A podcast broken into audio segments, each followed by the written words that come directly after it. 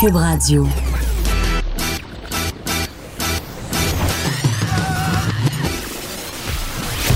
Pour elle, il n'y a jamais de mauvaise question. De 13 à 15. Les effronter. Avec Geneviève Peterson.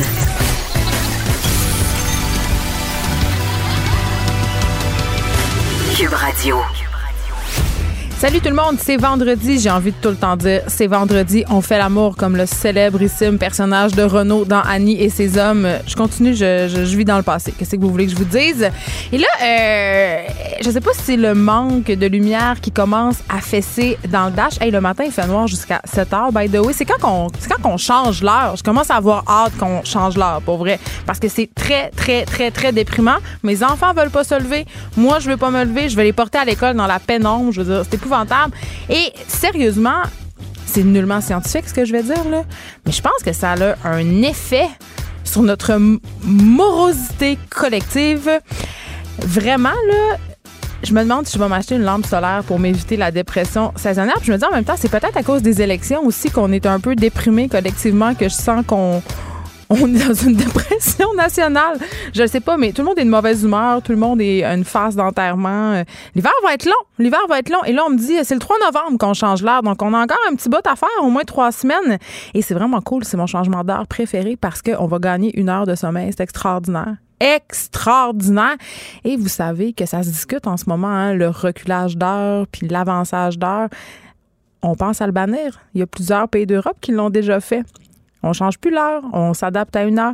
Je pense que ça serait une bonne affaire pour vrai parce qu'à chaque changement de saison, c'est comme une espèce de pain in the ass, surtout quand on a des jeunes enfants. Essaye d'expliquer ça à ton bébé de deux mois que tu as changé l'heure puis que là, il faut que tu te couches une heure avant. Il s'endort pas.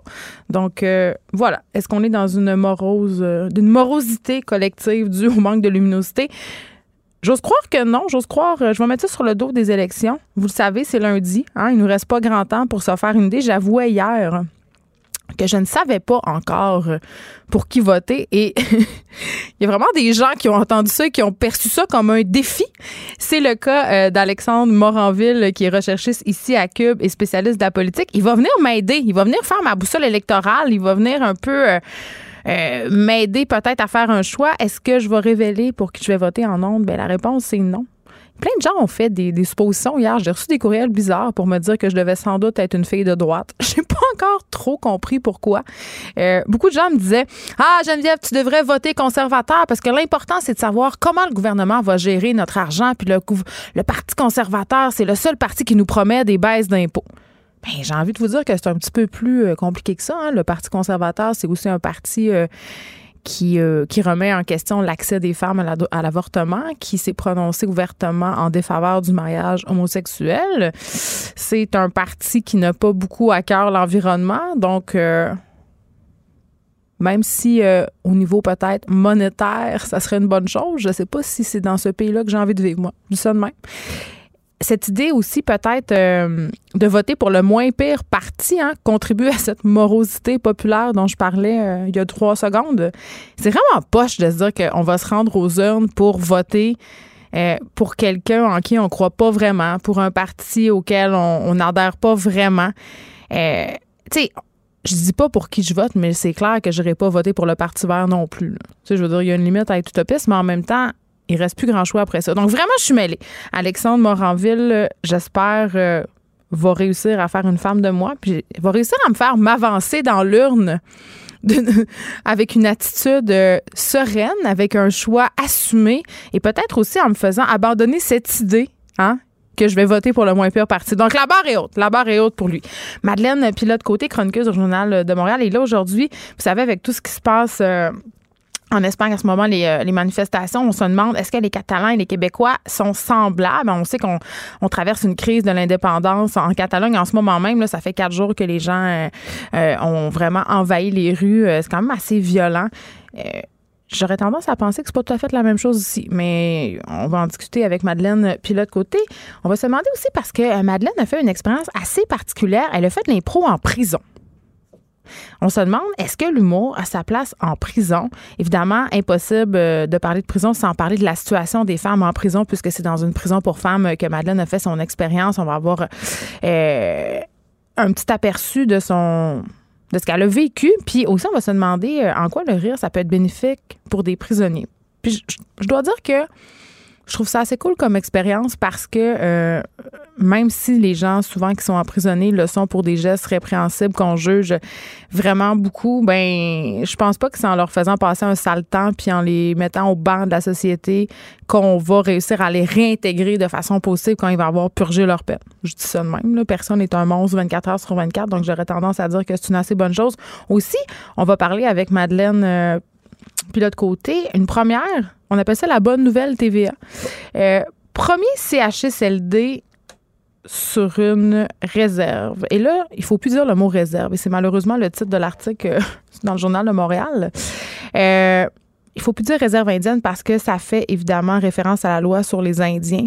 Les Premières Nations n'aiment pas beaucoup ça quand on parle de réserve indienne, mais on parle plutôt de territoire réservé aux Premières Nations maintenant. Donc, voilà, on, on, apprend quelque chose aujourd'hui.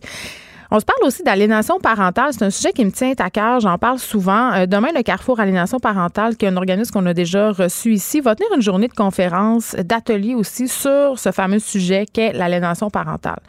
Euh, on, va on va parler avec Sophie Bérubé, qui est une avocate médiatrice, parce qu'elle a participé à la conception d'une trousse juridique, une trousse juridique que vous pouvez vous procurer sur le site Carrefour Aliénation parentale en échange d'un don. Donc, un don de 30 dollars à l'organisme. Et vraiment, euh, cette trousse-là, elle est fort utile parce que ça peut vraiment euh, nous donner des outils pour les parents. C'est aussi des, des, outils pour les intervenants, les avocats qui désirent justement faire le point puis être bien représenté quand on est euh, pogné dans un conflit d'aliénation parentale. Et là, euh, juste pour qu'on soit à la même place, là, quand on parle d'aliénation parentale, souvent ce qu'on a en tête, c'est des exemples vraiment, vraiment, vraiment flagrants.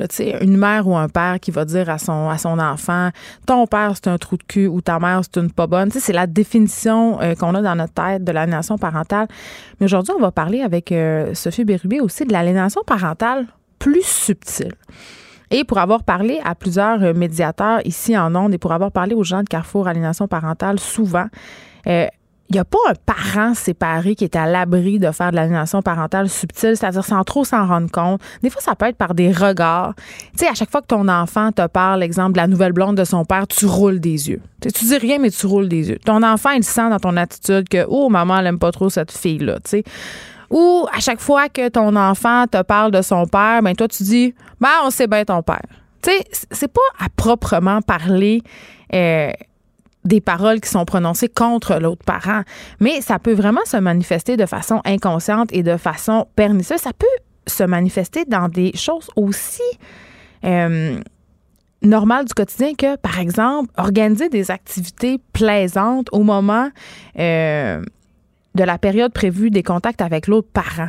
Tu sais, de dire Ah, ben en fait, semaine, t'es avec papa, mais euh, il y a telle affaire, il y a telle fête de famille, tu pourrais venir. Tu sais, comme placer son enfant dans une espèce de conflit de loyauté. Euh, tu sais, faire tout en son possible pour avoir des contacts avec son enfant quand il est avec l'autre parent. Tu sais, toutes, toutes ces affaires-là, on a tous un peu tendance à faire ça. Parfois, ça part d'une bonne intention, mais ça peut avoir des effets vraiment dévastateurs sur notre enfant qui va sentir, en fait, qu'il a besoin de choisir entre son père et sa mère et qui va se sentir coupable d'apprécier l'un ou l'autre des parents. Et parfois, ça peut aller très, très loin, les situations euh, d'aliénation parentale. Ça peut amener à carrément un bris du lien. C'est-à-dire, il y a des enfants qui vont couper complètement les ponts avec un de leurs deux parents, et ça pendant plusieurs années, et même pour toujours. C'est excessivement difficile à rattraper une situation euh, d'aliénation parentale. Donc, on va parler de tout ça avec euh, Maître Sophie Bérubé. Aussi, euh, les jumelles stratégiques qu'on a déjà reçues à l'émission, elles sont prolifiques. Vous le savez, ça implique beaucoup dans le milieu de la mode. On les a reçues dernièrement pour qu'elles nous parlent de leur nouvelle collection de vêtements euh, qui sont destinées aux femmes de toutes les tailles. Donc, ça allait aussi grand que, je pense, c'était 6X large. Là. Donc, beaucoup, euh, ces filles-là qui, ont, qui sont les fondatrices des célèbres blogs Ton Petit Look, Ton Petit Look Mom, qui ont beaucoup, euh, qui se sont, je dois dire, transformées avec le temps, Caroline et Josiane, qui sont devenues vraiment plus militantes. Je pense qu'en étant, elles nous l'ont bien expliqué, en étant en contact avec leur lectorat, elles se sont rendues compte que les filles avaient des préoccupations autres que la guenille. Hein? Donc, elles se sont mis un peu à s'impliquer.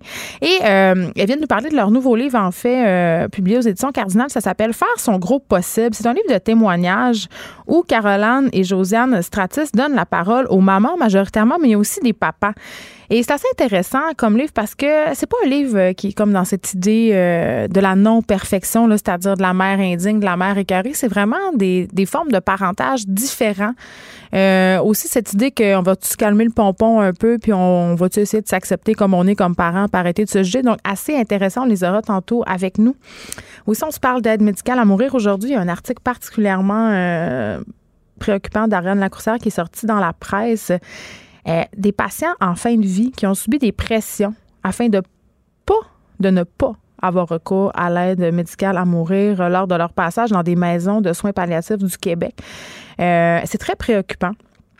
Euh, Québec a demandé le 3 septembre dernier, par ailleurs, à tous les directeurs généraux de maisons de soins palliatifs n'offrant pas encore l'aide médicale à mourir dans leur établissement de reconsidérer leur position parce qu'évidemment, euh, ça donne lieu à des situations très, très éprouvantes pour les patients qui parfois doivent être transférés euh, pendant l'hiver, mettons, ou en pleine nuit. Euh, c'est très éprouvant aussi pour les familles de ces gens-là qui doivent subir euh, ces transferts-là, doivent subir euh, les pressions. On va en parler avec le docteur Georges L'Espérance, qui est président de l'Association québécoise pour le droit de mourir dans la dignité. On va se demander est-ce que c'est des pressions politiques? Est-ce que c'est à cause de ça qu'il y a des maisons de soins palliatifs qui refusent encore l'aide médicale à mourir? On a parlé aussi beaucoup cet hiver de préposés, de gens qui laisseraient euh, passer leurs croyances religieuses euh, au travers de leur fonction, c'est-à-dire qu'ils laisseraient leur, conviction personnelle influencer la façon dont ils présentent euh, l'aide médicale à mourir. Est-ce que ça joue dans ce dossier-là? On ne sait pas, mais on va se poser la question parce que je pense qu'elle est légitime. Il va y avoir un, un festival qui va se tenir le 24 et 25 octobre prochain. Ça sera le festival du Raw Wine, donc Salon du vin nature. Il y a la Gazette qui publie un article super intéressant où on qualifiait Montréal de capitale du vin nature au Canada. C'est quand même pas rien. On en parle souvent ici à l'émission. On a vraiment une belle variété. Euh, les vignerons québécois aussi qui sont vraiment en train de, faire de quoi d'intéressant, d'un peu indie. Un, ils sortent des sentiers battus. Et là, on aura David Quentin, euh, notre, notre libraire habituellement, mais vous connaissez désormais sa passion pour euh, le vin, pour le vin québécois et pour les alcools québécois. Il va nous parler de ce festival-là, Raw Wine, euh, mais aussi de cidre québécois parce qu'il est allé visiter des cidreries québécoises. Et là, c'est là où moi je fais j'ai pas une grande passion pour le cidre. OK, moi ça me fait penser à Astérix et Obélix là puis à l'époque médiévale. le cidre là, je je sais pas, le petit côté sucré, j'aime pas bien ça. Peut-être David va-t-il réussir à me convaincre d'en consommer. Euh, donc il sera question de cidre québécois aujourd'hui, c'est vendredi on s'est dit, c'est une belle occasion de se parler de vin. Vous allez pouvoir avoir des suggestions pour la fin de semaine. Allez magasiner tout ça, évidemment, puis passer du beau temps en famille et avec vos amis. En buvant raisonnablement, on essaye d'avoir un petit discours responsable ici à l'émission. On aura Alex Dufresne aussi avec nous aujourd'hui. Elle, n'était pas là hier. Je ne sais pas si vous l'avez remarqué. Elle était supposée d'être là. Mais petite, euh, petit scoop, elle nous a appelé vraiment une extrémiste hier avant l'émission parce que les pompiers étaient chez elle. Vous savez, Alex a passé au feu hein, l'année passée. Les pompiers, pour la deuxième fois, étaient rendus dans son sol. Des flamèches sortaient de sa boîte électrique. Donc, ça s'est pas présenté hier, mais elle se reprendra aujourd'hui. Elle va nous parler de cette nouvelle série qui fait beaucoup, beaucoup, beaucoup jasé sur les médias sociaux. Ça s'appelle Les Mecs. Et ça nous est présenté, euh, c'est à Radio-Canada, ça nous est présenté comme la nouvelle série télé ou Safe Space pour les hommes cinquantenaires. Et là, je disais que ça fait beaucoup réagir sur les médias sociaux. Beaucoup de femmes ont fait des commentaires ironiques du genre Hey, un safe space pour les hommes. On avait-tu vraiment besoin de ça? Les hommes ont vraiment déjà pas tant d'espace que ça pour s'exprimer je sais pas qu'est-ce que je pense de tout ça. Je sais pas qu'est-ce que je pense de la campagne de promo de cette série-là. Mais une chose est sûre, ça ne fait pas l'unanimité. Et euh, parfois, les campagnes de pub sont très loin de ce que représente la série télé. Là, si on se rappelle, par exemple, la série Les Simones, qui nous avait été vendue comme une grande série féministe. Euh, ça n'avait pas plu nécessairement à tout le monde qu'on décrive cette série-là comme étant une série féministe. Je pense que c'est une erreur euh, souvent en marketing de décrire un produit comme un produit féministe. Premièrement, ça t'aliène une partie de des auditeurs, des auditrices qui ont un, biais par rapport à ce mot-là. Puis en plus, ben après ça, les féministes cherchent une façon de dire que c'est pas vraiment féministe. Donc, erreur, on ne fait pas ça.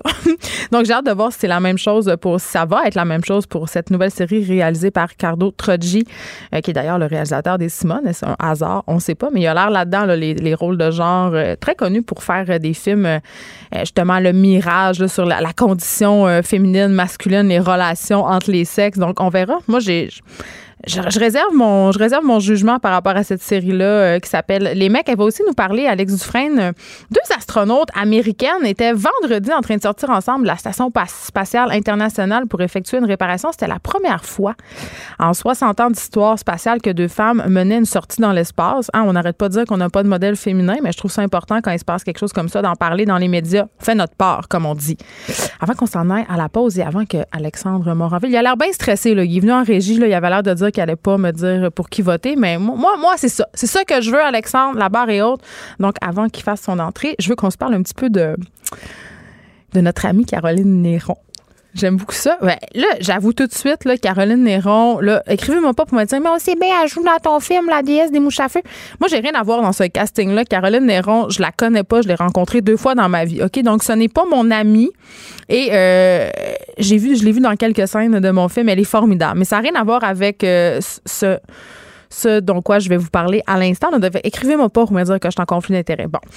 Donc, Caroline Néron, elle a fait un vidéo sur son compte Instagram pour souligner la fermeture de ses entreprises. C'était hier, puis Caroline Néron, depuis le début de toute son histoire, de tous ses, ses, déboires financiers avec les bijoux Caroline Néron, elle a abondamment euh, parlé sur Instagram euh, de comment ça se passait. Elle a, fait des stories, des photos d'elle dans lesquelles on la pouvait la voir en train de fermer quelques magasins, tout ça. Elle documente ça. Je pense que ça y fait du bien. Là. Je suis pas psychologue, mais je pense qu'elle a besoin de vivre ça au grand jour. De toute façon, ça avait été étalé dans les journaux non-stop, donc elle doit se dire tant qu'est-ce que ça soit étalé, aussi bien l'étaler moi-même, ce que je peux vraiment comprendre. Et là, c'est drôle euh, parce que évidemment François Lambert, notre dragon préféré, qui était là ce matin, je crois, pour en parler, la lâche pas une seconde. Il a fait un statut euh, sur Facebook pour commenter cette vidéo Instagram où Caroline Nero annonçait la fermeture de ses boutiques. Et là, euh, juste pour ceux qui n'ont pas vu la vidéo, en fait, c'est un montage euh, très glamour, assez fashion, où on peut voir euh, Caroline Néron dans diverses étapes de la création de son entreprise. Ça semble être des images de campagnes de pub, de différentes campagnes de pub euh, à travers les années qui mettent Caroline Néron en vedette. Et là, en dessous, il y a un petit message pseudo-inspirant, rempli d'espoir, comme elle a l'habitude de faire sur Instagram, où elle dit, elle, lire un peu en disant, ah, je fais mon entreprise, nouveau départ, blablabla. Bla, bla. Donc, François Lambert, il est allé de son de son de son statut incendiaire. Hein. il nous a quand même habitués à ça. Et il appelait ça Sweet Caroline. C'est très, très drôle. Il faisait allusion, bien entendu, à la chanson. Et là, il dit. Euh, il dit ce n'était pas de la fermeture de ton entreprise, j'aurais cru que tu faisais la promotion pour convaincre les gens de venir y travailler. Bref, il est un peu choqué, François, par cette vidéo-là parce qu'il a pour son dire que Caroline Néron fait la promotion d'une faillite avec des comptes impayés. Euh, et là, il met un peu, euh, il tourne un peu en dérision ce vidéo-là. Et il parle évidemment euh, de ses nombreux posts Instagram où on voit Caroline Néron faire des voyages, où on la voit à son nouveau chalet, dans sa nouvelle maison. Et François Lambert, il dit, on le voit que ta faillite n'est pas vraiment ta faillite. Et là, il parle, euh, bon, évidemment, euh, du créancier qui est Revenu Québec, parce qu'on le sait, Caroline Néron devait 1,5 million au fils pour des déclarations TPS, TVQ impayées. On sait qu'elle a pris cet argent-là pour réinvestir dans son entreprise. Donc, voilà, François Lambert, je dois dire que à ce niveau-là, là, je suis assez d'accord avec lui. Et là, j'ai envie de dire, c'est clair que la faillite personnelle et la faillite d'une entreprise, c'est deux affaires. Ça ne veut pas dire que parce que ton entreprise a fait faillite que tu n'as plus le droit d'avoir de vie. Hein? C'est deux, entités différentes et ce n'est pas pour rien. Donc, elle a le droit d'avoir une vie, Caroline Néron. Mon problème, c'est, et là, je suis bien malheureuse de le dire, que mon problème, c'est le même que François Lambert. Ben, écoute, des fois, le gros bon sens l'emporte. Ce sont les taxes impayées. Tu sais, quand tu dois 1,5 million au fisc, c'est pas le doit, c'est son entreprise, c'est vrai. Mais il me semble que. Garde-toi un petit gêne, tu sais. Garde-toi un petit gêne. Arrête de flasher ton mode de vie absolument grandiloquent à la face du monde. D'ailleurs, on le sait qu'au Québec, on a un problème avec l'étalage des richesses. Donc, ne serait-ce que pour une simple question de relations publiques et de gestion de l'image, me semble que je ferais les choses autrement. Mais ce que je trouve vraiment fou dans cette histoire-là, c'est que malgré tout ce qu'on sait sur Caroline Néron, malgré euh, tous les dollars impayés à Revenu Québec, combien vous gagez que son malheur va lui faire gagner de l'argent? OK? Moi, j'attends, là, c'est imminent. Ma faillite, le livre. Ma faillite, la série de conférences. Ma faillite à deux filles le matin. Ma faillite de musical. Je veux dire, elle va milquer cette faillite-là jusqu'au bout. Puis après, elle va faire comment je me suis relevée de ma faillite? L'espoir, le livre. Comment je me suis relevée de ma faillite, l'espoir, la série de conférences. Vous tu sais, comme, elle va milquer ça jusqu'au bout. Et enfin, j'imagine, Caroline Néron va nous présenter bientôt son nouveau mari millionnaire. Ça, ça, ça, ça devrait être les tenants et aboutissants du processus normal des choses, mais tout ça pour dire que je sais pas. Euh, je l'aime pas pas, Caroline Néron. Elle a le droit d'avoir une vie.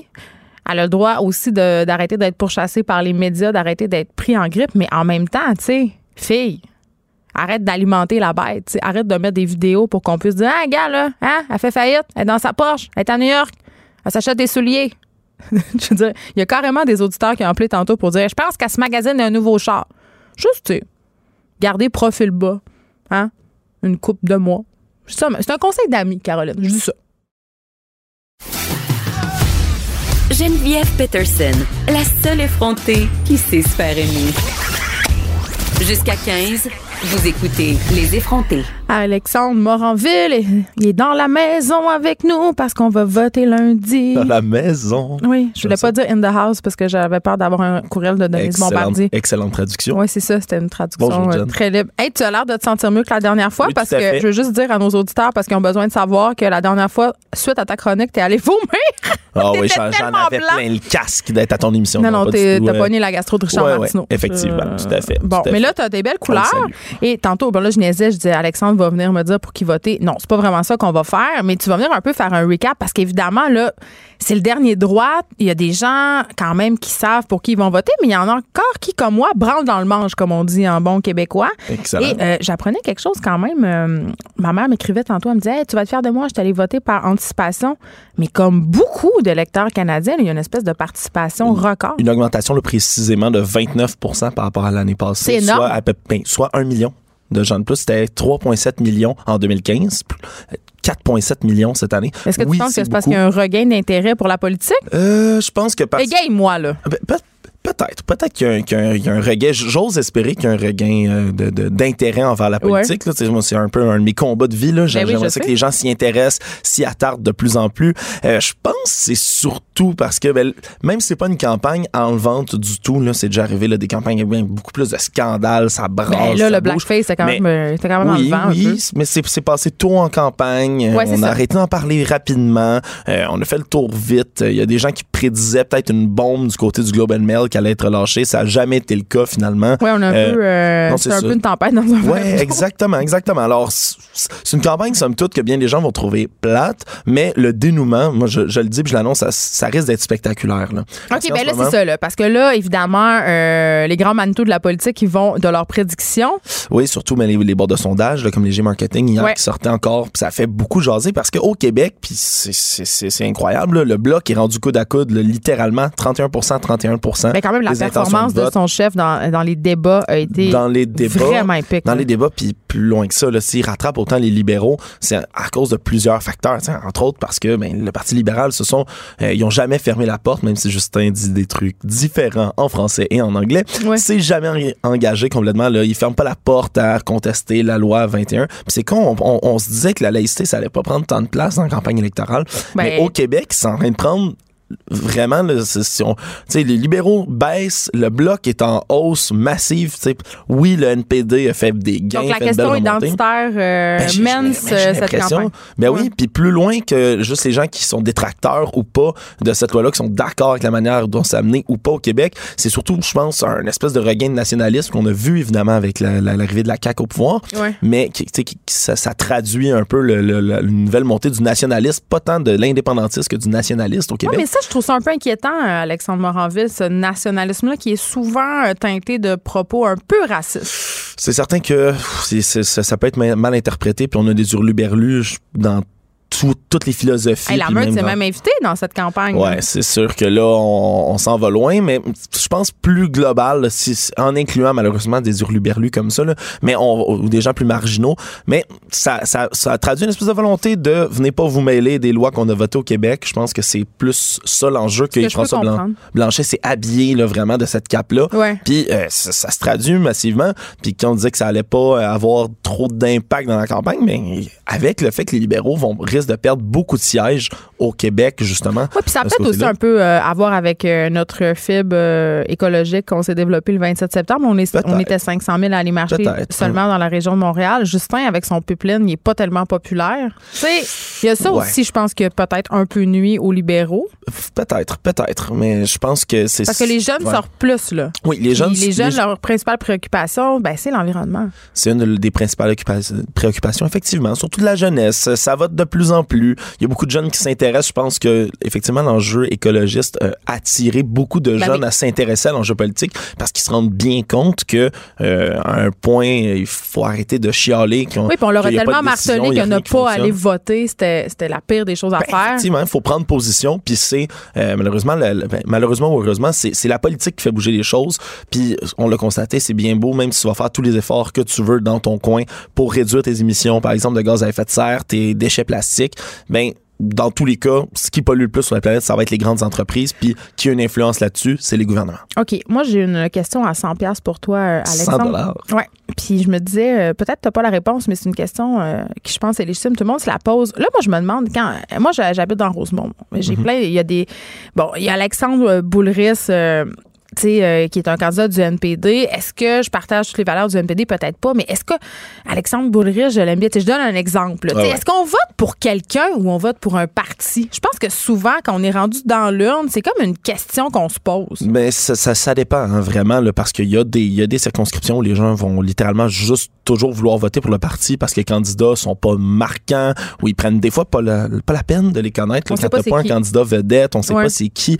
Euh, moi, je pense que voter pour un candidat, ça reste quand même d'une certaine importance. Puis c'est, je pense, la première étape quand on veut s'intéresser à la politique. Euh, parfois, on est découragé devant le macro de la chose, le fait que ça soit pan-canadien. Ouais, puis voter pour le est- moins pire. Hey, le deuxième plus grand pays du monde, Anne-Marie ou ce qu'il y a d'un océan à l'autre, là. Eh, mon Te- te- Dieu. non, non, mais c'est difficile des fois neiges. Ah oui, moi, je vote, je donne un vote ici, mais parmi les 37 millions d'électeurs, il y en a un autre en Colombie-Britannique, va peut-être, ça va rien donner, ils vont voter pour autre Pour chose que moi. ouais. Je, je donne, je donne un exemple, là, Ouais. euh, parmi tant d'autres. Mais je pense que des fois, le bon moyen de s'intéresser à la politique, c'est pas de se dire, oh, mon vote sert à rien. Des fois, c'est de regarder dans sa circonscription son candidat, puis à prendre la peine de connaître un peu les gens qui sont sur le terrain aussi, parce que euh, reste que veut, veut pas, en dehors du parti, même s'il y a de la partisanerie, puis qu'il faut qu'ils suivent une ligne de parti qu'on appelle, ben, les candidats, les députés qu'on élit vont être dans l'Assemblée nationale. Pour défendre nos intérêts. Vont défendre les intérêts, Ben oui. non seulement du, du Québec, du Canada, mais également des, des circonscriptions en tant que telles, là, des comtés électoraux. Ils vont défendre les intérêts puis amener les enjeux de ce comté-là. Alors, c'est important d'avoir un bon candidat. Puis Alexandre Boulris, c'est quelqu'un qui s'est imposé, je crois, là, qui, les gens l'adorent là, euh, dans le schlag parce qu'il ça fait longtemps qu'il il est beaucoup sur le terrain, il est très impliqué. Euh, il, suit le parti, mais il amène beaucoup d'idées. C'est le lieutenant euh, du Québec pour le NPD. Euh, le vice-chef, c'est- quelque chose d'important. Puis je pense que ça peut changer la donne littéralement d'avoir des candidats comme ça, d'où le terme de candidat vedette. Mais ça vaut la peine dans n'importe quelle circonscription pour n'importe qui. Intéressez-vous un peu aux candidats qui sont là. Des Ouais, fois, moi, ça, ça m'est déjà vous- arrivé de, ouais. de voter pour un candidat qui faisait partie d'un d'un regroupement politique avec lesquels nécessairement j'étais pas en total accord, mais ce candidat-là, je trouvais que ça avait bien de l'allure dans ma circonscri- circonscription. Donc, c'est un choix qui est légitime, j'imagine. Ouais. OK, un autre truc que je voulais qu'on aborde euh, avant qu'on se quitte et qu'on aille voter lundi. Euh, des groupes féministes qui disent que leurs enjeux ont été complètement ignorés pendant cette campagne. C'est quelque chose, oui, euh, de fort intéressant. C'est C'est sorti. un article de la presse par Ouais, Gabriel ouais. Duchain. Oui, tout à fait, là, qui est sorti aujourd'hui, si je ne m'abuse, où il y a une, une dizaine de regroupements, là, la Fédération des femmes du Québec, Ouais. Femmes autochtones du Québec, Fédération québécoise pour le planning des naissances, d'ailleurs, hein, qui milite pour le droit à l'avortement, Mm-hmm. euh, dizaines d'organismes qui se sont regroupés pour faire valoir un message. Euh, je je m'étonne quand même de le voir, euh, ce, ce message-là, passer aussi tard dans la campagne. Je pense que Mais je pense que c'est une stratégie des re- divers regroupements féministes pour que justement, à la veille du vote, là, on est plus Mhm. très loin, là, justement, qu'on tapait un peu sur ce clou-là. Ouais, mais c'est certain que les, les revendications, les disques ont été ignorées. Je sais pas si c'est vraiment parce qu'on les a pas vues dans les médias ou parce qu'ils ont fait passer pas assez fort, trop tard. Je, je veux pas mettre le blâme sur quoi que ce soit, mais ils ont, ils ont des mesures intéressantes. En là, même comme- temps, euh, sais-tu quoi? euh, ce- J'avais envie de dire, euh, puis je veux pas jeter un pavé dans la mort, mais tout le débat qu'on a eu sur l'avortement qui a quand même euh, occupé une très grande place ben, dans la campagne électorale, c'est ce quand même un enjeu féministe. C'est ce qui m'a étonné parce que quand, on, quand on écoutait là, Mme Labrec, là, qui parlait euh, justement, là, euh, je la cite, là, elle dit que le dossier à l'avortement a été abordé de manière vraiment superficielle, mais que c'est le seul sujet touchant les femmes qui est abordé.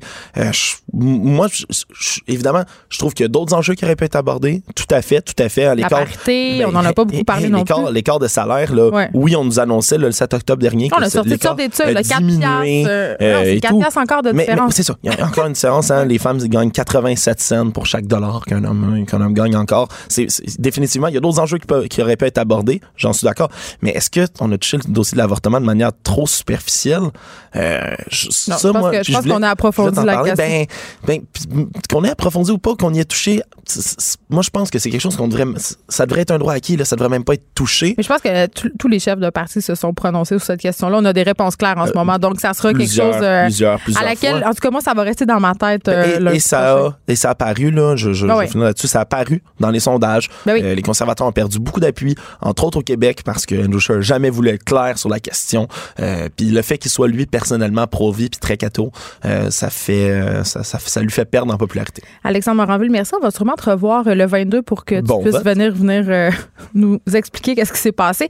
Je veux juste dire, vous allez pouvoir suivre la soirée des élections sur Cube Radio à partir de 18h lundi. Il va y avoir l'intégrale de la soirée électorale de TVA animée par Pierre Bruno des résultats. Et notre couverture se poursuit le lendemain. On va avoir Benoît Dutrisac qui va être en direct dès 6h avec des candidats, des analystes, euh, tout le kit. On va pouvoir comprendre euh, l'issue de cette élection euh, du 21 octobre prochain. On s'arrête un instant. Geneviève Peterson, la seule effrontée qui sait se faire aimer. Jusqu'à 15, vous écoutez Les effrontés. Elle est là, Madeleine Pilote, côté chroniqueuse au Journal de Montréal. Et là, évidemment, on se parle euh, ben, de la Catalogne, parce Oui. qu'on peut pas ne pas en parler. Le torchon brûle sans faire de mauvais jeu de mots. Et on se demande, est-ce que euh, les Québécois et les Catalans, c'est le même combat? Eh bien, en fait, c'est, une très bonne question. On va s'y intéresser euh, aujourd'hui parce que vous avez sûrement vu là, dans l'actualité, hein, c'est dans les journaux, partout sur Internet aussi, ce qui se passe en Catalogne présentement, en Espagne. En fait, ce qui s'est passé, c'est que lundi, là, il y a eu une condamnation euh, de la Cour suprême sur les neuf dirigeants indépendantistes pour leur implication dans le référendum de 2017.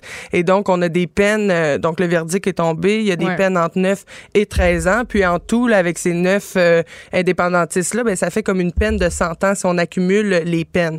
Et donc, euh, ça a vraiment... euh, euh, Ça a mis le feu aux poudres. ça a mis le feu aux poudres, allumé la rage de ces indépendantistes-là. On se rappelle aussi que le mouvement d'indépendance catalan est, euh, est vraiment un mouvement non violent. Mais là, cette semaine, on voit que la- ils ont Non, mais il y a quand même de la tension tout le temps. il y a de la tension, mais cette semaine, ils ont vraiment eu recours à de la violence là, pour faire valoir Oui, leur Des émeutes, là. Oui, depuis cinq jours, c'est des émeutes. D'ailleurs, aujourd'hui, là, il y a une grosse, grosse manifestation euh, à Barcelone. J'imagine qu'on va avoir des nouvelles de ça un peu plus tard. Et donc, euh, c'est lundi que ça s'est passé, que ça a mis le feu aux poudres. Et même lundi, après l'annonce du verdict, il y a des militants qui ont tenté de bloquer euh, un aéroport, mais la brigade anti-émeute était déjà là. Ils leur ont lancé des balles en mousse et en caoutchouc. Et donc, ils n'ont pas pu euh, bloquer l'aéroport. Et même mercredi, une centaine de manifestants avec des casques de moto, donc avec le visage caché, ont fait des, des, des, ont pris des mesures un peu plus extrêmes. Par exemple, ils ont mis, euh, ils ont monté des barricades, ils ont mis le feu à ces barricades-là. Il y a aussi plusieurs des, incendies. des là, voitures dans- incendiées, des pierres lancées, bouteilles d'eau euh, sur la police anti-émeute. Ils ont même tenté de lancer un feu d'artifice sur un hélicoptère. Et donc, euh, donc c'est quand même euh, des, des grandes mesures euh, qui sont prises, qui Non, peuvent ce sont des gestes violents. ce sont des gestes violents, on peut le dire. Donc, l'esprit non violent là, qui, qui berçait un peu là, ce mouvement indépendantiste-là est, est un peu faussé désormais là, suite à ces actions-là.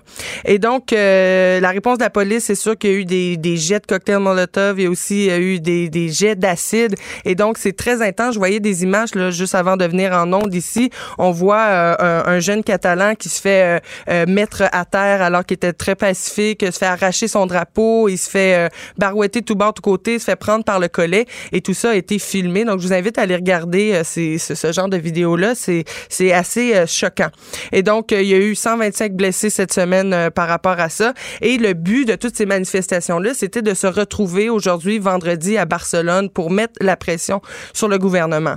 Et où on peut faire un lien entre le Québec et, et la Catalogne, c'est au niveau de l'indépendance, bien sûr. On le sait qu'on a un passé euh, euh, avec un vouloir indépendantiste ici au Québec. Et euh, leur histoire, eux, remonte à un peu plus longtemps. Là, ça fait 100 ans vraiment qu'ils sont dans ces, dans ces pourparlers-là. Hein. Il y a eu trois fois en 100 ans des déclarations d'indépendance de la part de, de, la Catalogne qui ont jamais été réellement reconnues là, par le gouvernement d'Espagne.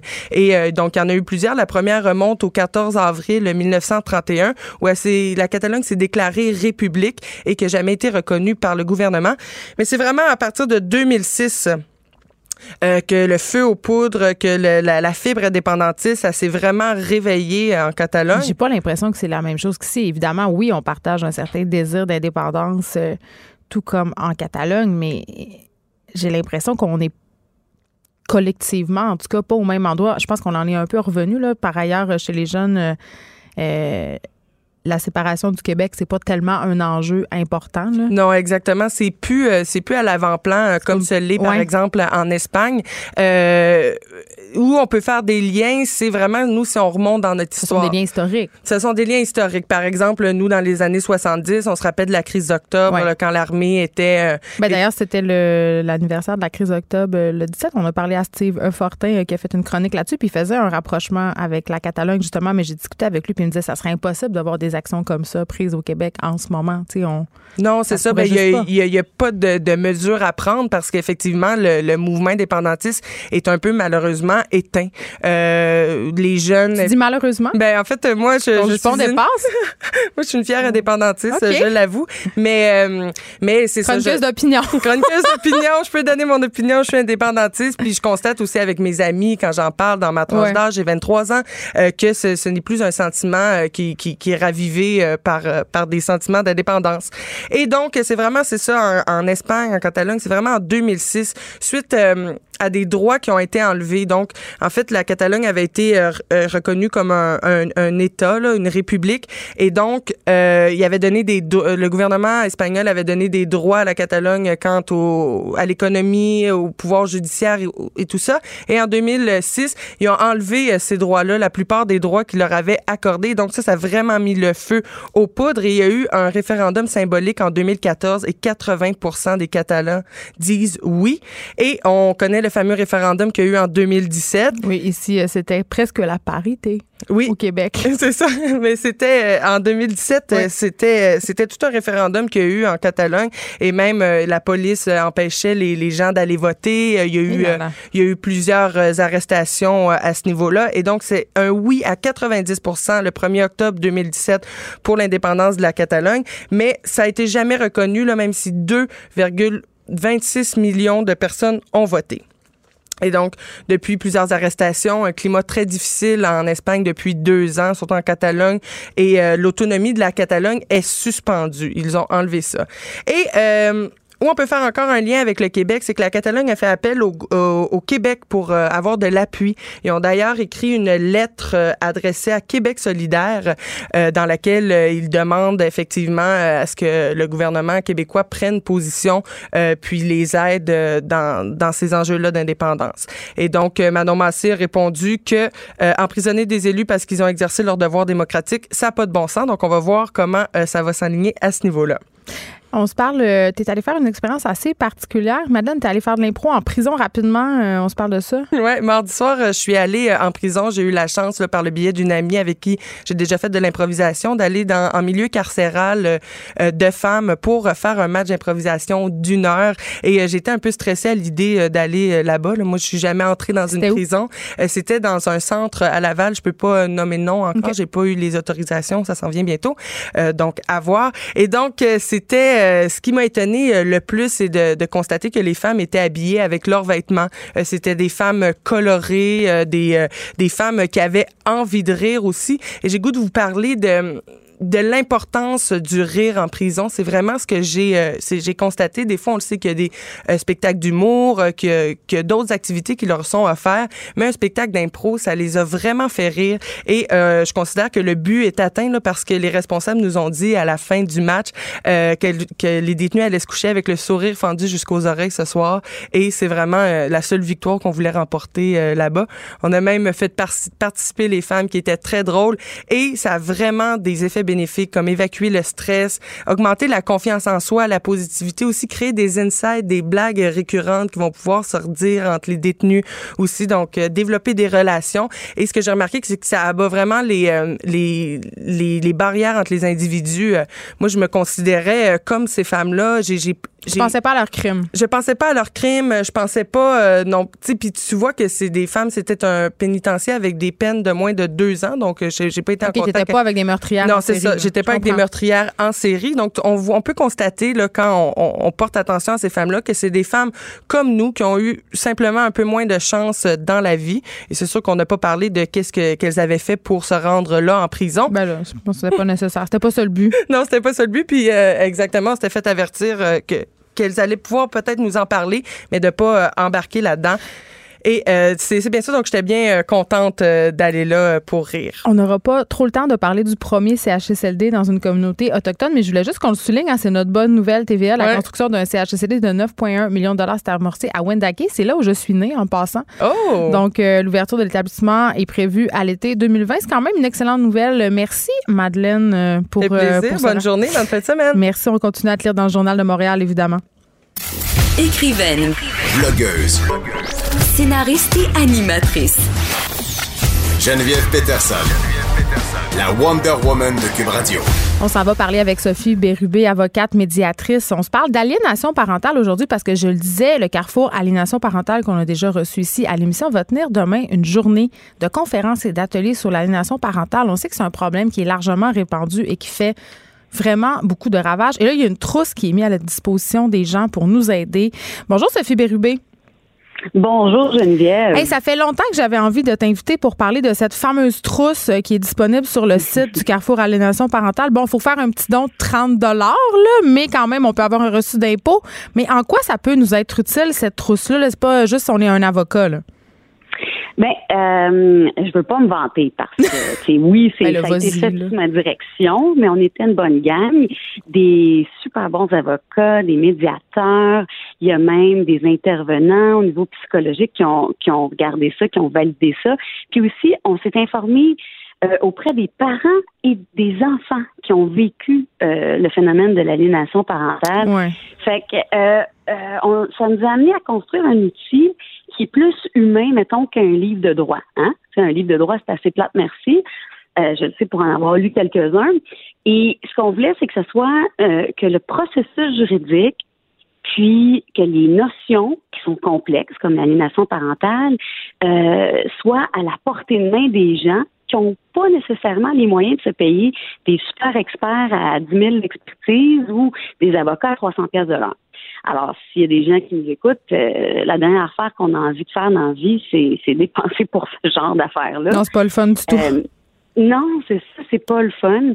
Et ce que je peux dire que ça apporte, parce que pour avoir eu des clients dans mon bureau qui viennent me voir, ils me disent c'est drôle, hein, ça fait cinq ans que je suis en cours avec mon ex, puis la trousse, elle m'a plus aidé que les six dernières années en cours. Mais en quoi? Fait que dans le fond, pourquoi? Parce que euh, c'est un peu comme euh, le concept d'auto-guérison, je te dirais. OK. Là, tu m'envoies tous les sens. Je t'amène, je t'amène en voyage, Geneviève, avec moi. Je suis. OK.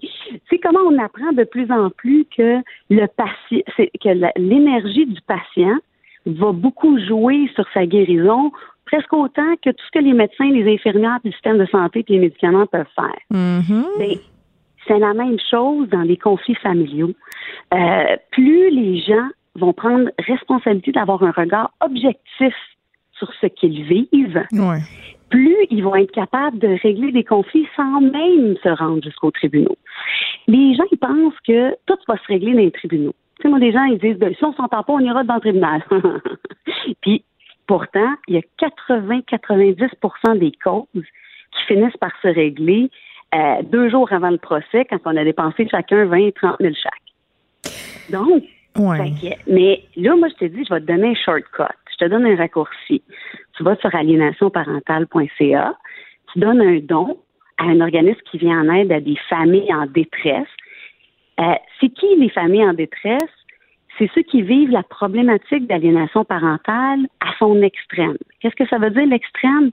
Ça, c'est pas quand ton enfant, mettons, il est allé chez chez ton ex, puis revient, puis il dit Ouais, en tout cas, ici, euh, c'est pas mal moins le fun que chez papa. Non, non, parce que c'est pas ça, là.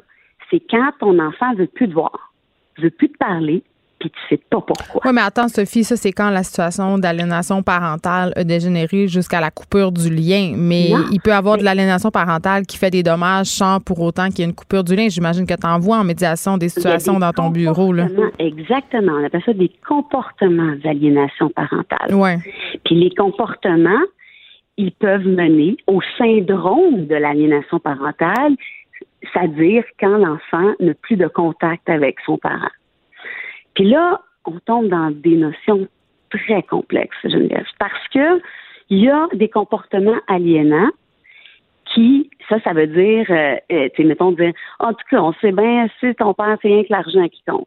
On sait bien, euh, toi, ta mère, elle, nous a quittés. Elle nous a quittés. c'est ce que j'appelle, euh, c'est ce que j'appelle l'aliénation parentale subtile. Tu sais, on roule des yeux quand l'enfant parle de l'autre parent. Tu sais, c'est des comportements comme ça qu'on peut avoir, mais qui sont quand même mm. destructeurs. Ben absolument, mais il y a, y a plein d'autres comportements qui sont destructeurs. De surprotéger, d'être en fusion complète avec son enfant, euh, ça peut être un comportement qui peut être abusif. Ça dépend du degré. Écoute, même quand on est en couple, là, des fois, maman a dit papa, il est, trop sévère, puis maman, on, on, et, là, on voudrait se comporter comme des gens parfaits quand on n'est plus ensemble. C'est sûr qu'il va y avoir des gaffes, il va y avoir des erreurs. Faut, faut avoir une forme de bienveillance là-dedans. Là où ça devient problématique surtout, c'est quand l'affection de l'enfant diminue pour l'autre parent. Là, on sait qu'il y a déjà une problématique. Quand, euh, quand euh, l'autre parent, il sait pertinemment que l'autre parent n'est pas dangereux pour l'enfant, mais se met à faire un portrait pas rassurant pour l'enfant. Tu comprends? Euh, qui, va faire qui va faire croire à tout le monde autour que la sécurité de l'enfant est compromise son développement compromis, euh, euh, tu sais, euh, si s'il va chez l'autre parent. Alors, fait c'est, c'est, là où ça commence. Il y a des fausses accusations de violence. Oui, il y en a. Mais des fois, il y en a eu de la violence. Mm-hmm. Et, et, la, et, celui qui a subi la violence, ben, ça se peut qu'il adopte des comportements aliénants parce qu'il y a, il y a une peur réelle que son enfant subisse la violence de l'autre. moi, j'ai une question pour toi, Sophie Bérubé. Euh, quand t'es pas né dans un, je vais appeler ça une séparation toxique, OK? Ça arrive souvent, là, souvent quand on a une relation toxique, notre divorce est à la lueur de notre relation et représentatif de, la façon euh, dont on menait notre relation de couple. Si, par exemple, moi, euh, puis là, je dis pas que c'est le cas, là, on fait un, on fait un cas de figure, là, on prend mon exemple. Si je me sépare ah, d'avec. Dans le fond, dans le fond, tu m'appelles pour avoir une consultation gratuite. Non, non, moi, tout va, moi, tout va très bien. tout va très bien. Mais si je suis pas née dans une relation où j'ai l'impression que l'autre parent fait de l'aliénation parentale, mais que l'autre parent refuse de le reconnaître. Qu'est-ce que je fais? Ben, Parce que ma boîte courriel est remplie de, de, de, emails de mère puis de père qui sont pognés là-dedans. Mm-hmm. Ben oui, ben oui. Ben, c'est ça qui est dur. Euh, il n'y en, a pas de solution réelle. Tu sais, c'est quand on s'accuse mutuellement, là, qu'est-ce qui arrive, puis, puis la personne, c'est des mots, c'est des mots qui font peur. Mais ben le jour, Geneviève, où tout le monde va reconnaître que on, a du travail à faire sur soi pour être un meilleur parent, ben ça nous fera plus peur des, des, des, des choses comme ça. Moi, si, si quelqu'un me dit Sophie, tu fais de l'aliénation parentale, quelqu'un en qui j'ai confiance, là, hmm. vraiment confiance, qui m'aime puis qui sait que je suis une bonne personne, je vais me questionner en maudit c'est quoi les, les, les, les, gestes que j'effectue? Je pense qu'on en fait tous. Je pense qu'on en fait tous euh, parfois, sans faire exprès. Bravo, belle réalisation. Maintenant, c'est quoi notre responsabilité? Notre responsabilité, c'est d'intervenir. Parce que quand quelqu'un fait de l'aliénation parentale, là, il pense qu'il a raison des comportements qu'il fait. Par exemple, je sais pas, ton père m'a trompé, c'est un menteur. Hmm. Fait que, euh, pourquoi c'est la vérité? Pourquoi je ne vais pas mentir à mon enfant? OK. Là, tu penses-tu que c'est vraiment le père qui, lui, vient de comprendre que madame, mettons, fait de l'aliénation parentale, qui va convaincre madame qu'elle fait de la violation parentale? Ben non. Mais OK, mais qu'est-ce qu'on fait? On fait intervenir quelqu'un d'autre? Ben oui, mais c'est pas obligé d'être le juge nécessairement. Ben c'est ça. C'est que c'est euh, y a, c'est d'inter ben là, on parle pour le parent aliénant, c'est pas mal là tu me demandes la question la plus difficile dans toute la problématique. Bravo Geneviève parce qu'un parent aliénant un parent aliénant avant qu'il réalise puis qu'il accepte qu'il est lui aussi à l'origine du problème puis de la relation toxique puis du dysfonctionnement, eh, bonne chance. Y a une gang de psychopathes là-dedans là, qui veulent rien savoir. Et oui, il y a des outils juridiques. Puis on en parle dans la trousse. Tu sais, euh, c'est-à-dire s'assurer de faire avoir des clauses claires de dans les contrats de séparation, tu veux ben dire? oui, non seulement de pas dénigrer l'enfant. Ben moi, je parle pas mal de la mère, mais comme tu dis, si je roule des yeux puis je fais comme en tout cas, tu t'en vas chez ton père en fait semaine, mais je vais tellement m'ennuyer. T'es mieux de m'appeler au moins à toutes les heures, ok? Ou des mères qui appellent ou des pères qui appellent sans arrêt quand tu es chez l'autre parent. Exactement. Et, et, mais tu sais, ça, euh, écoute, c'est pas facile. Non, c'est pas facile, mais une clause qui dit non seulement ton devoir comme parent, même quand l'autre c'est un trou de cul, excusez-moi en français, c'est de faire en sorte que ton enfant sente qu'il a droit et qu'il a la légitimité d'aimer ses deux parents. Oui, parce qu'après, ils sont dans un conflit de loyauté incroyable, mais c'est bien beau tout ça, ça fait que ton contrat, là.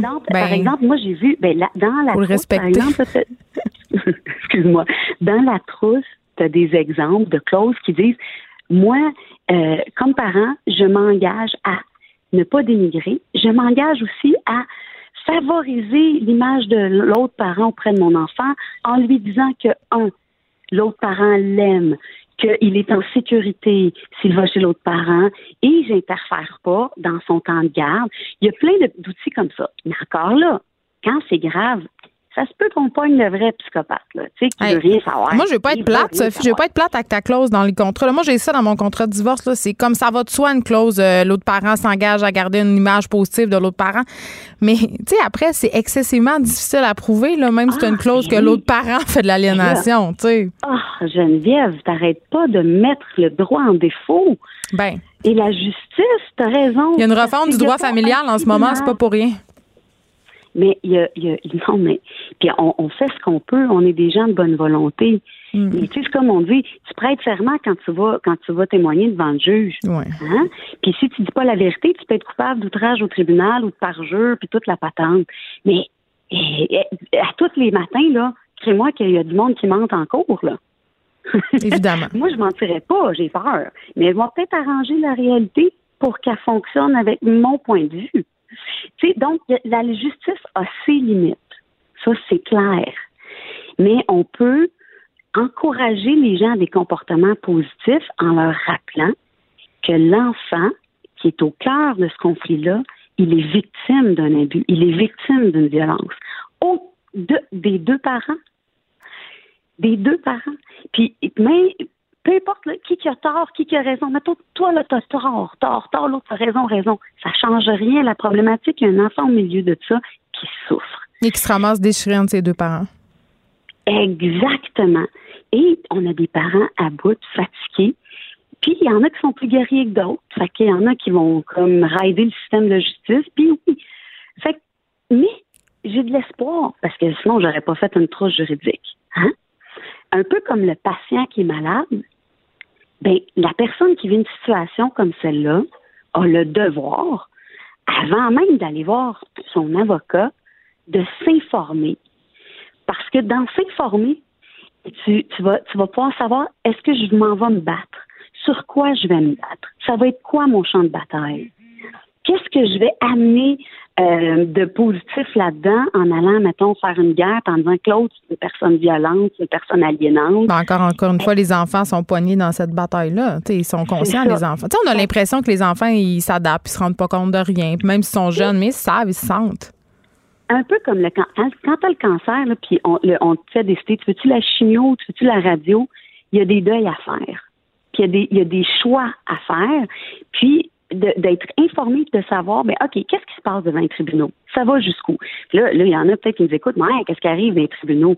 Ben, en ce moment, les tribunaux, puis avec la réforme euh, de la nouvelle loi sur le divorce, on est plus conscient de ces violences psychologiques-là, puis on y accorde plus d'importance. Donc, il y a une évolution dans notre droit. Ceci étant dit, euh, même si un juge, puis les juges, ça arrive des fois que le juge dit il y a aliénation parentale et l'expertise le dit, il y a aliénation parentale, mais l'enfant il a 14 ans, puis il veut plus voir son père, puis je peux pas le forcer. Ouais. Par contre, je vais forcer les parents à avoir de l'accompagnement aller voir un psy euh, pour pour pour euh, on va forcer des, des peut-être des contacts supervisés pour s'assurer que les les les les les, les, euh, les comment dire les, les rapports avec l'enfant sont plus sains. J'ai un cas d'un petit gars de 10 ans, c'est lui-même qui a demandé d'être placé à DPJ. Lui-même. Il n'avait jamais vu ça. En, le juge n'avait jamais vu ça. Par, être placé en milieu neutre, tellement que euh, il ressent la pression puis le conflit entre ses parents il y a des il y a des enfants qui sont parentalisés, c'est-à-dire que tu n'es pas obligé d'aller chez ton père, c'est comme tu veux. Ah, tabarnouche. J'ai vécu ça, moi. demandé à un enfant de 13 ans, 14 ans, de euh, de prendre des décisions que toi, comme parent, tu n'es pas capable d'organiser avec l'autre parent. Mais non, mais c'est ça. Mais écoute, euh, en tout cas, moi, c'était dans les années 90. Évidemment, on savait pas tout ce qu'on savait, mais moi, j'étais au cœur d'une situation de divorce absolument mm. dégueulasse et j'en ai vécu l'aliénation parentale. Et si je peux dire une chose aujourd'hui, c'est que ça a encore des répercussions euh, sur ma vie euh, avec mes enfants, sur ma mhm. vie amoureuse. Ça laisse des traces qui sont vraiment difficiles à effacer pour vrai. Euh, merci beaucoup, Sophie Bérubé. Là, si on veut se procurer, ben ça fait quand même 20 minutes qu'on se parle. Il va falloir que tu reviennes. C'est un ben, sujet complexe, mais juste le dire, pas perdre espoir, parce que le plus important, juste à la fin, OK, c'est si vous êtes en situation que votre enfant ne vous parle plus, il y a quand même des actions à prendre. C'est de tout le temps démontrer qu'on est là pour l'autre. Garder la porte ouverte. ne répond pas. Parce mm. que je ne sais pas si tu vas me dire, Geneviève, si, si, si, si, si, si c'est vrai ça, mais il y a des, des enfants victimes qui nous ont dit, moi-même, quand je mentais, quand j'envoyais chez mon parent, je, je, je voulais pas qu'il m'abandonne. Je voulais sentir qu'il était là pour moi. Tu le fais pour que le parent se batte pour toi, c'est ça. mais c'est pas besoin nécessairement de se battre, de montrer que tu es là. Fait que moi, je dis à mes, à mes parents, en attendant qu'ils trouvent des solutions au niveau judiciaire, envoie un message chaque mercredi, chaque samedi, informe-toi auprès de l'école. Hey, j'ai su que tu avais des bonnes notes, bravo mon grand, même si tu n'as pas de réponse. C'est un acte d'humilité qui est, qui est dur à faire parce que quand ton enfant normal, là, eh, il t'envoie promener, tu dis, hey, toi, mon petit, mais quand, dans des situations comme celle-là, il faut comme vraiment focuser sur le positif faire preuve de beaucoup d'humilité, même si on a envie de dire Hey, toi, envoie à la maison que je respecte ta mère. on peut euh, on peut se rendre sur le site euh, Carrefour Alignation Parentale pour avoir accès à cette trousse juridique euh, en échange d'un don de 30 à l'organisme. Pour vrai, ça vaut la peine. C'est un organisme qui fait beaucoup de bien autour de lui et qui règle des situations familiales qui sont pas faciles. Merci, Sophie Bérubé. Aliénation parentale. Oui. Avocate médiatrice. pour vrai, l'aliénation parentale, j'en parle souvent là, parce que c'est vraiment un sujet. je, je trouve ça très, très grave et euh, je sais que quand on vient de se séparer, euh, dans les premiers mois, les premières années, euh, parfois c'est douloureux. soit on s'est fait laisser ou on a laissé quelqu'un. Bref, c'est jamais facile. Il y a toutes les questions de l'argent là-dedans. Ça peut donner excessivement émotif. Et c'est tentant de tomber, si on veut, dans le dénigrement de l'autre parent, même sans s'en rendre compte. Moi, je l'ai dit tantôt, là, je pense qu'on en fait tous et toutes de l'aliénation parentale sans s'en rendre compte. Mais savez-vous quoi? Ça se peut des fois aller voir son enfant puis dire aussi, hey, euh, tu sais, quand maman le dit ça à propos de papa, ben c'était une erreur, j'aurais pas dû, c'est parce que j'étais fâchée. Et pour vrai, là, euh, préserver le lien avec l'autre parent, c'est fondamental. Peu importe qu'est-ce qui s'est passé, peu importe si justement euh, on a été trompé 43 fois, l'enfant a rien à voir là-dedans. Et je vous le dis, là, pour avoir été victime d'aliénation parentale, puis c'est pas de la faute de mes parents. Mes parents avaient aucunement conscience que c'est ça qu'ils faisaient, mais ça laisse des traces. et l'enfant se retrouve dans une position tellement difficile, avoir à choisir entre ses deux parents, il n'y a rien de pire que ça dans la vie parce que on l'a vu, même les enfants abusés, négligés, tout ça, ont de l'amour pour leurs parents, veulent entretenir des liens avec leurs parents et euh, à mon sens, euh, il n'y a rien de plus sacré que cette chose-là, peu importe ce qui nous est arrivé dans notre relation de couple. Les effrontés. Deux heures où on relâche nos bonnes manières.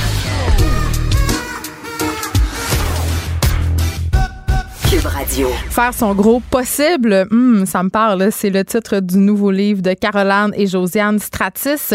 Un livre dans lequel euh, les deux jumelles de la mode, euh, parce que j'aime les appeler comme ça quand même, donnent la parole euh, aux mamans et aux papa, c'est, précisé, je trouve ça bien. j'avais avec Josiane. J'avais, j'avais collé les deux jumelles, mais Caroline est restée au travail. Elle a le droit. Il faut, bien que.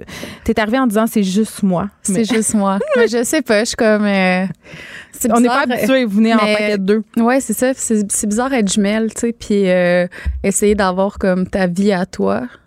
En tout cas, mais t'as le droit. Veux-tu t'allonger? Il y a un divan. On, va on va parler de ton unicité. non, mais c'est ça, c'est. Tu sais, on est on était habitués de travailler ensemble depuis les neuf dernières années. Puis là, euh, c'est la première fois où Caroline a comme son emploi à elle. Puis là, moi, je, je fais du travail autonome. T'es-tu comme en sevrage de, de cette... Euh, non, parce qu'on se parle quand même tout le temps. Puis, tu sais, euh, on, on, dit souvent à la blague que l'une et l'autre, on est...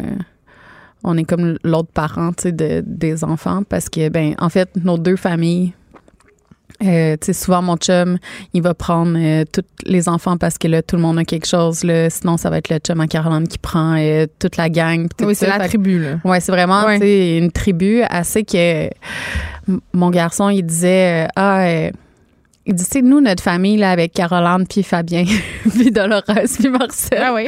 Puis là, c'était comme, ah, ben, tu sais, en tout cas, la famille, c'est plusieurs choses, mais c'est ça. Fait que. Lui, il voit ça comme un grand tout, là. Ouais, il est comme. Euh, ben, en même temps, moi, je trouve que c'est une belle et bonne chose. Eh, on vous a connu comme les fondatrices, évidemment, des blogs euh, Ton Petit Look, Ton Petit Look Mom. Là, vous avez laissé aller cette aventure-là. Euh, ça vogue désormais c'est plus dans vos mains. Non, c'est ça comme ça. Vous avez, on vous a reçu l'autre fois parce qu'on parlait de votre projet de mode inclusif, mais là, euh, vous êtes autrice aussi. C'est quand même votre troisième livre ou votre quatrième livre. Vous avez troisième Guide pour une vie adulte, genre épanoui. Les filles sont-elles folles? Euh, euh, Là, ma question c'était vraiment, est-ce que vous partez une business de croissance personnelle pour les millénarios? I wish. ben sérieux, il y a quelque chose là là. Quand on était, quand on était plus jeune, on aurait aimé ça, faire des études en psychologie, comme toute personne qui a des traumas. Des problèmes. Ouais, c'est ça. Ce qu'on s'est rendu compte, c'est que, euh, puis je pense que tu es comme ça aussi dans vie.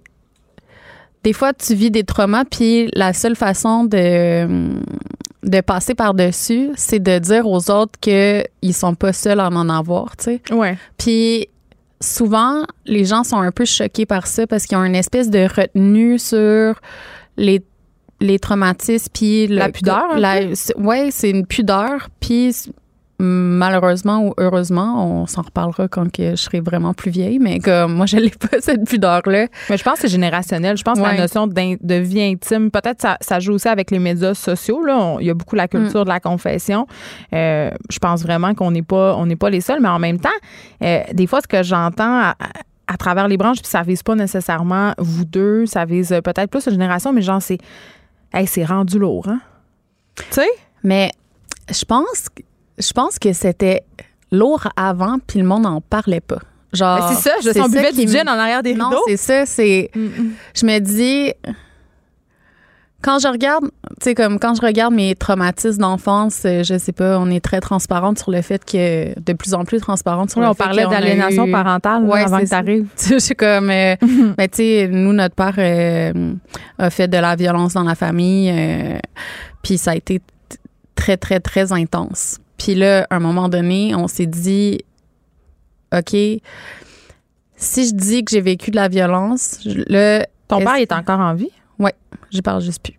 Est-ce qu'il sait que tu dis ça de lui? Ben, il peut checker si il dit rien, je veux dire, il t'a jamais, il a jamais dit, hey, c'est pas vrai, ouais.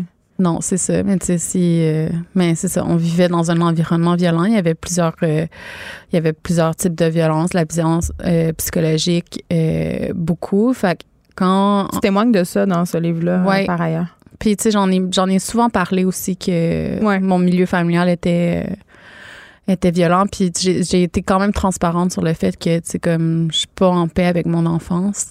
Puis ça te rattrape veux, veux pas. Tu sais, même si euh, dans, dans notre couple de jumelles, Caroline puis moi, il y a Caroline qui a eu sa première dépression il y a sept ans. Fait que, tu sais, comme on fait attention à Caroline, tu sais comme je, je maternais beaucoup Caroline, tu sais comme il faut faire attention à Caroline. Fait que moi quand il fallait se chicaner ou genre se pitcher devant les autres, ben c'est moi qui le faisais, tu sais. Puis si euh, il fallait avoir, le bad cop. J'étais j'étais le bad cop, puis ça ça m'a jamais dérangé, tu sais euh, les gens ils nous demandaient tout le temps c'est qui la, la jumelle gentille, c'est qui la jumelle pas gentille. Ça m'a jamais dérangé d'être le bad cop jusqu'à temps que je pogne ce que j'appellerais un esti de mur en, euh, en mai, puis qu'on me diagnostique une dépression majeure. Puis là, on était en train de finaliser ce livre-là, je me suis rendu compte que j'étais plus à l'aise de travailler pour les sites, que je. Tu parles de ton petit look puis ton petit look moi. Ouais.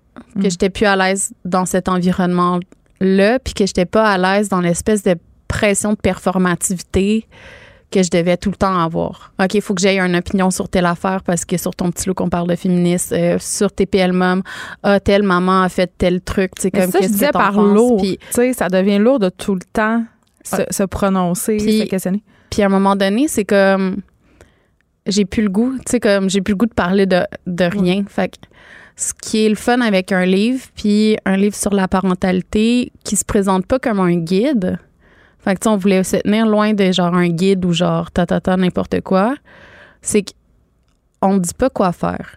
Genre, on, on te laisse lire des témoignages, puis si tu veux en ressortir avec quelque chose, tu peux en ressortir avec quelque chose. Si tu veux pas ressortir avec rien. Mais je suis un peu tannée que on, on dise aux gens comment faire. Fait que là, voici la bonne façon d'être un parent. Comme, voici la bonne façon d'avoir la performance d'être un parent écœuré d'être parent. Voici la bonne la mère indigne. La mère indigne. pas ça, là, parce que ça s'appelle faire son gros possible. J'étais comme, ah, est-ce qu'on est dans la mère indigne? mais pas du tout. Puis, tu sais, comme, je suis tellement loin de ça dans ma vie, là. Je suis comme, je suis la première personne qui rit de tout ce qui, tu comme de, de, tout ce qui est un parent, c'est là. Puis avant notre, notre lancement de livre, je l'ai écrit sur Facebook. Là, je m'en, j'étais comme fébrile, fait que je m'endormais pas super gros. puis là, j'étais comme, je tournais dans le lit, puis là, à un moment donné, mon chien a pété. Puis là, j'étais comme, ah, ça pue vraiment, puis il m'a fait caca sur la main, tu sais. Puis là, j'étais comme, mon doux c'est ça, tu sais, quand tu accouches, la première chose que... caca sur la main. Ouais, c'est ça. La première chose que ton enfant fait, si tu l'accouches, il sort puis il te chie dessus, tu sais. T'es comme ah, il était bien, comme là ils viennent de faire caca sur ça moi. Ça représente tout ce que c'est. C'est tout ça. Puis je me dis c'est plate parce que on en, on en parle pas beaucoup de ça, tu sais. Puis c'est pas ça va pas arrêter de donner envie de faire des enfants. Euh, quand tu veux un enfant, là, tu, tu le veux en dedans de toi. Là, que... ça va peut-être un peu plus gérer la déception, tu sais. Mais puis après ça, c'est qu'on dit tellement comme ah, si t'es tanné, t'es tanné, puis genre, faut toujours que tu sois tanné, tu sais. Puis là, faut que t'aies ton verre de vin, puis t'es tanné, puis là... C'est vendredi. ouais, puis là, tu fais un live sur Facebook pour dire que t'es donc bien tanné, puis tu cries... Je sais pas de qui tu parles. Je sais pas. Je, en même Il temps. me vient des images de live Facebook. Mais tu sais, fait que. ou, euh, ah, je suis fatiguée, je suis fatiguée. Euh, puis, ouais. on dirait que, que moi, ça, ça, me, ça me tente cette, cette espèce d'affaire-là, comme l'espèce d'image parfaite des gens qui sont comme, ben là, moi, tout match, puis genre, ta, ta, ta, puis. Marie-Lou, genre. Ben, pas. Pas Marie-Lou. Pas, pas, elle en tant que telle, mais cette image de maternité très, très... Une, une image de maternité qui est très filtrée puis que la personne va se concentrer sur le beau tout le temps puis dire comme elle va jamais le dire quand son enfant a la gastro. Fait que t'es comme ouais mais en même temps Marilou c'est ça son brand. Je veux dire c'est correct. Elle s'en cache pas. Je veux dire c'est un truc euh, ah, puis elle, elle, se cache pas d'avoir plein d'imperfections plein d'affaires. Mais on est quand même dans une image euh, Pinterest Instagram. Je pense pas tu sais comme je pense que Marilou a lancé le trend puis plus elle a grandi dans sa maternité, elle a commencé à s'ouvrir plus sur ben, les difficultés, ben puis avec euh, son divorce, puis avoir un autre bébé tout de suite, puis ta ta ta. Tu sais, là, on a découvert, je pense, une Marilou qui était plus ancrée dans qui elle est, puis qu'est-ce qu'elle veut faire. Mais il y en a des centaines sur les réseaux sociaux, des mamans que je suis comme mais comment tu fais pour avoir pas de choses sur ton comptoir? Pour vrai, je suis comme. Mais les, les mères, ça les fâche parce qu'à un moment donné, j'avais fait un post euh, au Châtelaine sur mon comptoir de cuisine. je pense que c'est le post qui m'a généré le plus de hate. J'avais montré mon comptoir de cuisine après la tempête du matin. Pour vrai, c'était dégueulasse. Il y avait des coulées de beurre de pinot. C'était, mais, les gens étaient fâchés contre moi. Mais c'est ça la vie, tu sais, c'est que c'est bizarre. ton enfant là, tu peux y acheter euh, un super beau chandail, t'es donc bien contente, t'es comme ok, on va le garder propre pour la photo d'école, parce que je veux que tu sois cute à ta photo d'école. Première chose qu'il va faire, tu vas y avoir donné une pomme, puis il va avoir réussi à genre se mettre de la pomme sur le chandail, puis tu sais comme c'est pas parfait puis tout le monde essaie, mais je pense qu'on essaie tellement de correspondre à une image. Puis ce qui me frappait avec ma dépression, c'est la performativité, tu sais. faut performer, il faut être bon. sais, quand on est au travail, on est au travail, on pense pas aux enfants, peu importe qu'on ait dormi ou pas. Mm. Si on veut, euh, tu sais, comme euh, si t'arrives en retard à quelque part parce que ton matin, ça a été l'enfer avec des enfants, puis ça se peut que ce soit l'enfer. Puis là, tu le dis, les gens sont comme, ben là, ça peut pas être l'enfer, là. C'est un grand mot, l'enfer. Je les invite à venir vivre un matin chez nous avec ah, trois enfants. Moi, j'en ai juste un. Quand il pleut, puis décide qu'ils veulent pas s'habiller, puis que tu cherches une mitaine, puis t'as perdu une botte, là. Puis là, mm. c'est comme moi, ce matin, ce, matin, Arthur était comme, j'ai perdu mes lunettes. Mais là, soudainement, on dirait que c'était de ma faute s'il avait perdu ses lunettes. Ben oui. Puis là, j'étais allée le chercher pour aller dîner, puis j'étais comme, ça rentre dans mon horaire. Puis sa prof est venue me voir, fait était comme, ah, Arthur avait pas ses lunettes aujourd'hui, puis j'avais juste le coup d'être comme, je le sais, gars, check. J'ai pas eu le temps d'aller checker pour ses lunettes. Désolée, madame. Eh, avant, avant qu'on termine, j'ai envie, je peux pas m'empêcher. Est-ce que, est-ce que tu penses que l'identité de la mère a beaucoup changé par rapport à avant? Euh, oui, c'est sûr. C'est sûr que là, on vit plus directement sur le regard des gens, puis on est pris entre. En même temps, tu te faisais juger par tes voisines avant. Ouais, mais tu sais, si j'avais pas le goût de voir, comme c'était un petit peu plus facile. Là, on est comme jugé entre les plus jeunes qui ont comme des idéaux, puis c'est super beau, puis euh, j'apprécie beaucoup la jeunesse. Mais les jeunes qui savent peut-être pas c'est quoi être un parent, puis qui te regardent, puis là, ils se posent des questions, puis sont comme, OK, mais là, genre, hey Geneviève, pourquoi t'as eu trois enfants? T'as pas pensé à l'environnement? Moi, j'arrête pas de dire que c'était une erreur de toute façon. C'est genre, euh, dans mon temps, on pensait pas à ça. Puis t'as, as toute la génération qui est plus vieille aussi, qui te regarde, puis qui est, qui est comme tannée déjà de comme ce qu'on fait. Ah ouais, c'est ça. Là. Vous, vos enfants, puis leurs fruits, là. Puis ça a trois fruits dans son... Puis là, ah, t'es comme, ah, mais voyons, tu peux me juger là-dessus. Fait que je pense qu'on est comme pris un peu dans une dans une drôle de société qui nous en demande beaucoup, puis on a... Mais qui nous donne peu. Qui nous donne peu, puis on n'a pas de marge de manœuvre. Puis là, si on pense trop à qu'est-ce qui s'en vient, ça va être genre l'enfer. On va, on va, pas vouloir continuer de, de faire ça. On va faire de l'éco-anxiété. Non, c'est ça. fait que c'est ça. Mais pour vrai, je, je prends beaucoup de bains. Ça, c'est su euh, depuis toujours. Puis on voulait que ce livre-là, c'est la même sensation que quand tu as été dehors puis qu'il pleut. Tu sais, une journée comme hier, tu rentres dans un bain, puis là, t'es comme, les enfants sont couchés, puis il n'y a plus un bruit dans la maison. tu peux juste enjoy le fait que cette espèce de, de, de moment-là où tu es comme, OK, whatever, je, je prends ce temps-là pour moi on voulait que ce livre-là, ce soit ça, puis on pense qu'on a réussi. Ben oui, parce que moi, je l'ai lu, puis c'est, ce sont plein de témoignages de parents. Il y a des mères, il y a des papas aussi. Il y a des parents qui vivent un peu leur parentalité de façon différente. Mm-hmm. Euh, puis ce que j'ai aimé, tu l'as dit, c'est pas un guide, donc il n'y a pas de morale, mais euh, on peut s'identifier pas mal à chacune des histoires, même si c'est loin de notre réalité. C'est un livre très humain. Ça s'appelle Faire son gros possible. C'est publié chez Cardinal. Allez vous chercher ça. Puis c'est vrai, lisez-le dans votre bain. Ben Merci, Josiane Stratus. Ça fait plaisir. Écrivaine. Blogueuse. Scénariste et animatrice. Geneviève Peterson. La Wonder Woman de Cube Radio.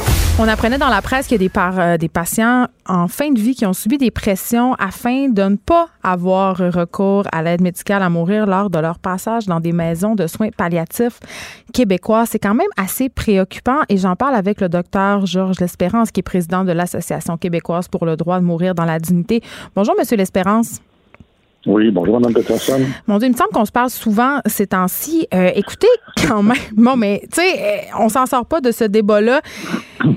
Moi, quand j'ai lu ça, euh, cet article-là d'Ariane Lacoussard, ça me fait capoter de savoir qu'il y a certains patients qui demandent de l'aide médicale à mourir quand on sait tout le cheminement par lequel ces gens-là passent, fort probablement, tout le cheminement par lequel ces gens-là passent, mais leur famille aussi passe par un cheminement. Et là, se, se voit être soumis à des pressions pour revoir ce choix-là. Vous avez parfaitement résumé. Je dirais qu'il n'y a rien à ajouter. Effectivement, demander l'aide médicale à mourir, c'est un très long cheminement. C'est un cheminement qui accompagne une maladie qui le plus souvent dure depuis très longtemps mm-hmm. et qui est très souvent pénibles, difficiles, que ce soit en cause des traitements ou, ou, simplement parce que le patient sait où il s'en va, le patient ou la patiente sait où il s'en va. Et là, voici qu'arrive un intervenant dit spirituel, qu'il soit religieux ou, ou autre, qui essaye de convaincre la personne que non, il faut quand même continuer à survivre, il faut quand même continuer à souffrir, et il faut quand même, et comme on l'a déjà, je l'ai entendu de la bouche d'un avocat, euh, il faut euh, sublimer ces souffrances-là pour les offrir à on ne sait qui. C'est quelque chose d'absolument inadmissible. Et c'est vrai aussi dans les maisons de soins palliatifs, comme, comme semble-t-il dans certaines unités de soins palliatifs dans les hôpitaux. Bien, on s'était déjà parlé justement euh, de cette question-là euh, précédemment cette année, mais quand vous lisez un truc comme ça ce matin, euh, est-ce que ça vous surprend? Ben, ça me surprend malheureusement pas, mais ça m'étonne toujours à chaque fois, puis surtout, honnêtement, là, ça m'horripile et puis ça, ça, me, ça me fâche. Qu'on respecte donc la volonté des patients quel qu'il soit d'ailleurs, qu'ils soient en début de vie, en milieu de vie, en fin de vie ou quelle que soit leur maladie, il faut respecter le patient, respecter son droit, quel qu'il soit, de recevoir ou non un traitement, de demander ou non l'aide médicale à mourir. C'est le patient qui est au centre de nos activités comme soignant, que ce soit comme médecin, comme infirmier, infirmière, travailleur social.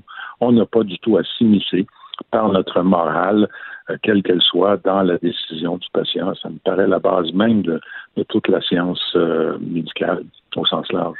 Vous pensez vraiment que dans certains cas, les croyances religieuses de certains soignants interfèrent dans le processus? Ah, c'est très clair. Oui, tout à fait. Nous le savons. Je peux vous donner l'exemple de la maison Marie-Clarac à Montréal. Je vais, je vais la nommer parce que c'est passé un reportage. La directrice de la maison, qui est une religieuse avec tous les attributs de 50 ans, euh, qui nous dit a eu de demande médicale à mourir dans son dans son unité, je comprends. Ils ne l'offrent pas, puis ils savent, les, les patients savent qu'ils ne peuvent pas le demander. Alors, non, non, il y a, de la religion là-dedans et il y a de l'idéologie aussi. Mais une idéologie qui souvent avance sous des sous des sans, sans les habits religieux, mais qui néanmoins euh, recouvre les habits religieux. Ben, c'est justement, c'est comme fait par en dessous. C'est comment, comment ça se manifeste concrètement, ce genre de pression religieuse-là? Parce que j'imagine qu'il y a personne qui s'avance dans une chambre d'un mourant pour dire écoutez, Jésus veut pas. Là. Euh, non, mais c'est toujours. Euh, mais il faut toujours se rendre compte que nous sommes.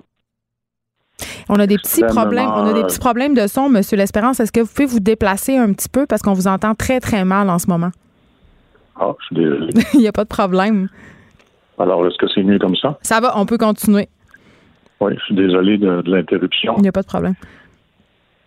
Oui, alors, euh, non, c'est ça. Donc, euh, effectivement, euh, ça se fait de façon plus ou moins subtile, mais il faut toujours se rendre compte que ce sont des patients en moindrie, très diminués, et, et, donc, vraiment, il y a quelque chose de. Moi, je n'hésite pas à dire le mot ignoble dans ça. Hmm.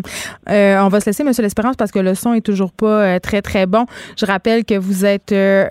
Euh, directeur. Bon, j'ai perdu votre titre. Et ça va très, très bien, cette entrevue-là.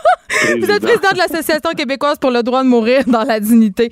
Merci beaucoup, Monsieur L'Espérance, de nous avoir parlé. Euh, on avait des problèmes de son, mais j'avais quand même envie euh, d'ajouter quand même euh, que peut-être une certaine pression politique derrière tout ça. Et là, évidemment, on enjoint les maisons de soins palliatifs d'offrir les soins en fin de vie de façon systématique parce que je le disais tantôt, il y a certains patients qui doivent vivre des situations absolument problématiques, dégradantes, stressantes, c'est-à-dire des transferts en plein hiver, des transferts en pleine nuit. On sait que ça n'arrive pas nécessairement euh, quand on décide la mort. Donc, des familles qui doivent traverser déjà, on l'a dit avec Monsieur L'Espérance, un processus très, très difficile quand tu en viens à la décision que tu vas demander l'aide médicale à mourir et que là, tout d'un coup, tu as des bâtons dans les roues, que du personnel qui te fait sentir mal et euh, qu'on dit, bon, mais si vous décidez ça, il va falloir vous transférer, puis ça va être tel moment, tout ça. Je veux dire, c'est inhumain, carrément. Et vraiment, là, je, vraiment, j'aimerais vraiment beaucoup que le gouvernement mette son pied à terre et oblige les maisons euh, de soins palliatifs à offrir l'aide médicale à mourir et ça de façon systématique. Écrivaine. Blogueuse. Scénariste et animatrice. Geneviève Peterson. La Wonder Woman de Cube Radio. Bon, j'espère que le son va être meilleur avec notre chroniqueur David Cantet qui est en ligne à Québec. Bonjour, David. Salut Geneviève. Bon, écoute, d'habitude, tu es là pour nous parler de livres, mais euh, on connaît de plus en plus ta passion pour les vins, les vins québécois en particulier. Et là, aujourd'hui, tu nous parles de cidre parce que tu es allé euh, visiter une coupe de cidrerie. Mais avant ça, euh, il y a un festival quand même assez intéressant qui va se tenir 24 et 25 octobre prochain, donc jeudi et vendredi prochain, le Raw Wine, donc le Salon du vin nature. Est-ce que tu vas venir à Montréal pour l'occasion? Écoute, euh, j'aurais pas la chance malheureusement. Non, je vais aller pour toi. Parce que tu sais que je vends beaucoup de livres et je suis occupé à la librairie. On se prépare pour le salon du livre de Montréal, donc euh, je suis très occupé. Mais euh, je suis ça de près quand même parce que c'est la deuxième édition. cette année, l'an dernier, c'était une première.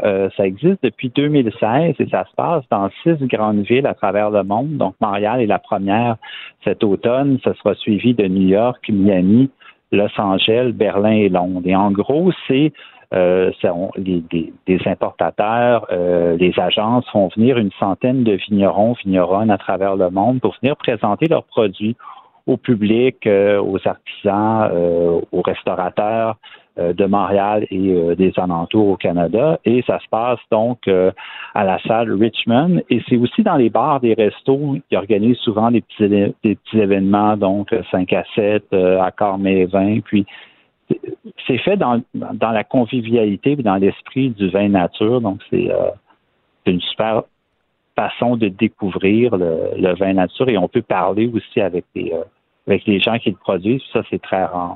Montréal, d'ailleurs, qui a été euh, sacrée capitale du vin nature euh, canadienne par euh, le journal de Gazette. Oui, absolument. Écoute, c'est une grosse affirmation, mais... oui, quand même. oui, mais en même temps, tu sais, Montréal est reconnue comme une ville très ouverte d'esprit, à l'affût des tendances à mhm. travers le monde. Puis, on, sait que Montréal, avec des, des bars, des restos comme euh, Vin Papillon, euh, Elena, Loïc. Vin Mon Lapin.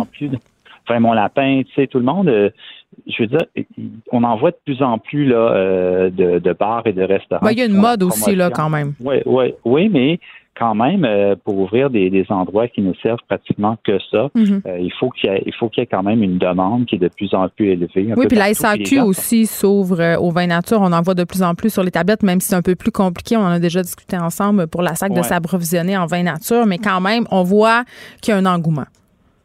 Il y a un engouement, puis aussi, je pense que de la part de Raw Wine, il semble qu'il y a une relève et il y a un intérêt pour le vin nature québécois.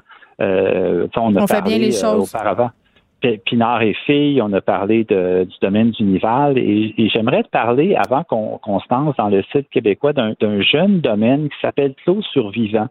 Euh, j'avais goûté un, un, de leurs produits l'an dernier qui était un punch, une espèce de, de vin rosé un peu trouble qu'ils avaient fait. Et eux, ils travaillent à une cidrerie dont je vais te parler après qui s'appelle le Somnambule. Ils sont tout près de Québec, ils sont sur la rive sud de Québec. C'est deux frères dont un qui habite à Berlin euh, une grande partie d'année, qui travaille dans un vin, dans un bar à vin nature là-bas et un autre qui est à Québec, qui ont un petit domaine euh, des, vignes à Saint-Charles et euh, ils commencent à se démarquer sérieusement. Euh, il y a trois nouvelles cuvées qui viennent de lancer euh, il y a quelques semaines et c'est, moi j'ai très hâte de découvrir leur nouveau vin. ce que j'avais goûté l'an dernier m'avait beaucoup surpris. J'aime le branding, j'aime le. Vous irez voir leur page Facebook, Instagram, donc c'est Clos Survivant et bientôt disponible entre autres dans les restos à Québec, notamment la Buvette Scott. Oui, c'est pas c'est pas des productions qui sont quand même de grande quantité. Donc quand ça sort, il faut se gorocher comme on dit. Ouais, c'est des micro-productions et c'est, mais c'est ça qui crée aussi une, certaine, la rareté crée un certain engouement. Hmm. Mais dans ce cas-ci, pour avoir déjà essayé de leurs produits, je te dirais que c'est, c'est très bon et ça va dans la lignée un peu de, de, Pinard et Filles, du domaine du Nival, des gens qu'on aime. Passons euh, aux cidreries québécoises. Bon, là, je dois tout de suite faire ma confession. Moi, le cidre, j'aille bien ça. Ça me fait penser au Moyen Âge. ben, en fait, je voulais faire une blague. Tu sais, c'est comme hier, j'étais à l'épicerie, puis je voyais, tu sais, en dessous des comptoirs de légumes, de fruits et légumes, tu sais, il y a des bouteilles qui traînent le plein de poussière. Ben, c'est souvent des bouteilles de cidre. Oui, c'est comme l'affaire des femmes enceintes sans alcool. Je sais pas. là depuis 10 ans, tu sais. Ouais. Puis c'est souvent, c'est affreux, là. Tu vois pas ça. Tu, sais, je veux dire, tu, tu deviens aveugle quand tu bois ça. Non, mais c'est et longtemps, en fait, le cidre a eu une mauvaise réputation au Québec. Mais un peu comme le vin nature, il y a des, de nouveaux, de plus en plus de jeunes qui s'intéressent à en produire en suivant des nouvelles méthodes, en s'inspirant de fermentation spontanée, levure naturelle et aussi euh, de travailler plus avec le goût vraiment de l'acidité de la pomme et la pelure. Donc, ça donne des cidres secs, souvent bruts. Et euh, là, je parlais tantôt du, de la cidrerie de Somnambule. Je suis allé. ça goûte pas le. C'est ça, ça goûte pas le suçon, là comme d'habitude. Non, non, c'est très beau. Il y a beaucoup de variétés. En fait, pour te dire, il existe cinq types de cidre au Québec. Donc, le cidre tranquille, le cidre effervescent, le cidre de feu, le cidre rosé et le fameux cidre de glace. Mais moi, que le cidre de feu, ça me parle. Oui, mais moi, ce que je préfère dans tout ça, personnellement, c'est le cidre effervescent. Parce que ah tu peux amener ça, tu as un souper, tu as un 5 à 7, plutôt que d'amener des bulles, euh, tu bois ça à 4 à 6. À 2, des fois, c'est un peu intense. Mais euh, tu amènes ça, puis je vais te recommander euh, des, des cidreries qui sont nouvelles, qui vont dans l'esprit du vin nature. Donc, comme je te disais, le, Somnambule, eux, sont situés pas loin de Québec, sur la rive sud. Ils ont un super verger, le domaine est magnifique tu vas, tu vas là, tu, découvres des produits. Euh, c'est vraiment un endroit à, découvrir. Et je te dirais que la cidrerie la plus intéressante, la plus expérimentée au Québec, c'est Clos Saragnan. Eux, ils sont à Frédérichburg, ils sont donc dans les cantons de l'Est. Euh, je suis allé aussi il y a quelques années. Euh, c'est magnifique. Écoute, tu te rends là, c'est c'est beau, c'est leurs produits. Ça champêtre. Oui, il y a un côté champêtre, mais leurs produits, ils, sont, ils ont remporté des prix à travers le monde, euh, ils sont reconnus et c'est vraiment Claude Saragnan, pour moi, c'est euh, les, les C'est le best? Pour l'instant, le, meilleur cidre effervescent que tu peux. Euh, et ça, tu le trouves pas à la SAC. C'est important de mentionner la plupart des cidres dont je vais te parler. Il faut la plupart du temps aller sur tes des, euh, dans des dépanneurs spécialisés. Donc, allez sur le, tu vas peut-être indiquer à la fin là, euh, les références des sites et allez voir leur page Facebook, leur page Instagram. Et souvent, ils, ils mentionnent où est-ce que les, les, sites sont disponibles. À Montréal, euh, à Montréal, je sais qu'on peut aller au frigo de Bacchus. Ils les ont tous. Euh, souvent, les vins nature dont tu nous parles, les bières, euh, les cidres, là, dans ce cas-ci, c'est sûr qu'ils vont les avoir aussi. À Québec, je connais moins ça, mais de toute façon, comme tu le disais, on va mettre les références des cidres nommés sur la page Facebook des effrontés et évidemment, ben, tout le temps, on peut aller sur Facebook pour voir la page des,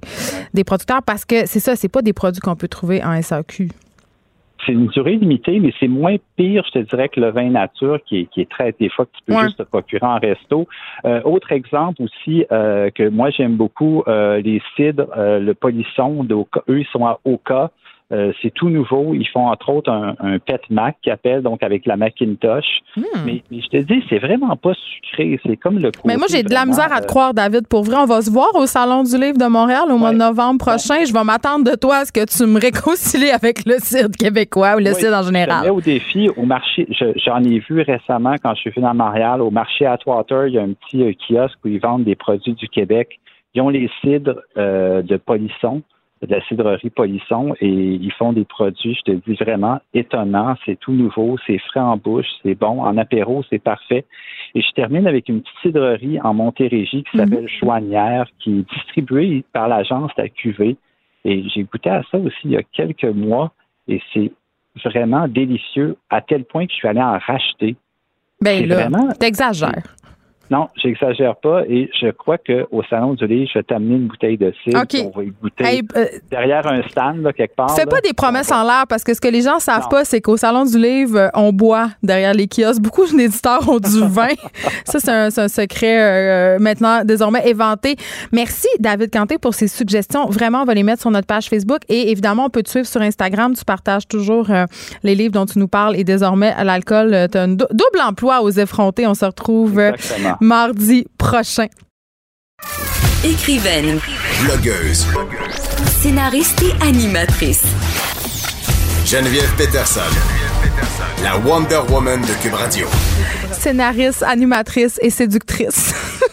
J'attends qu'il rajoute séductrice, cantatrice, cantatrice, manipulatrice. ça, ça serait très bon. Mère de trois enfants. Oui, je trouve que c'est la chose la plus importante, puis ils le disent pas. Là, on parle avec Alex Dufresne en passant, je fais comme s'il y avait personne quand jasait.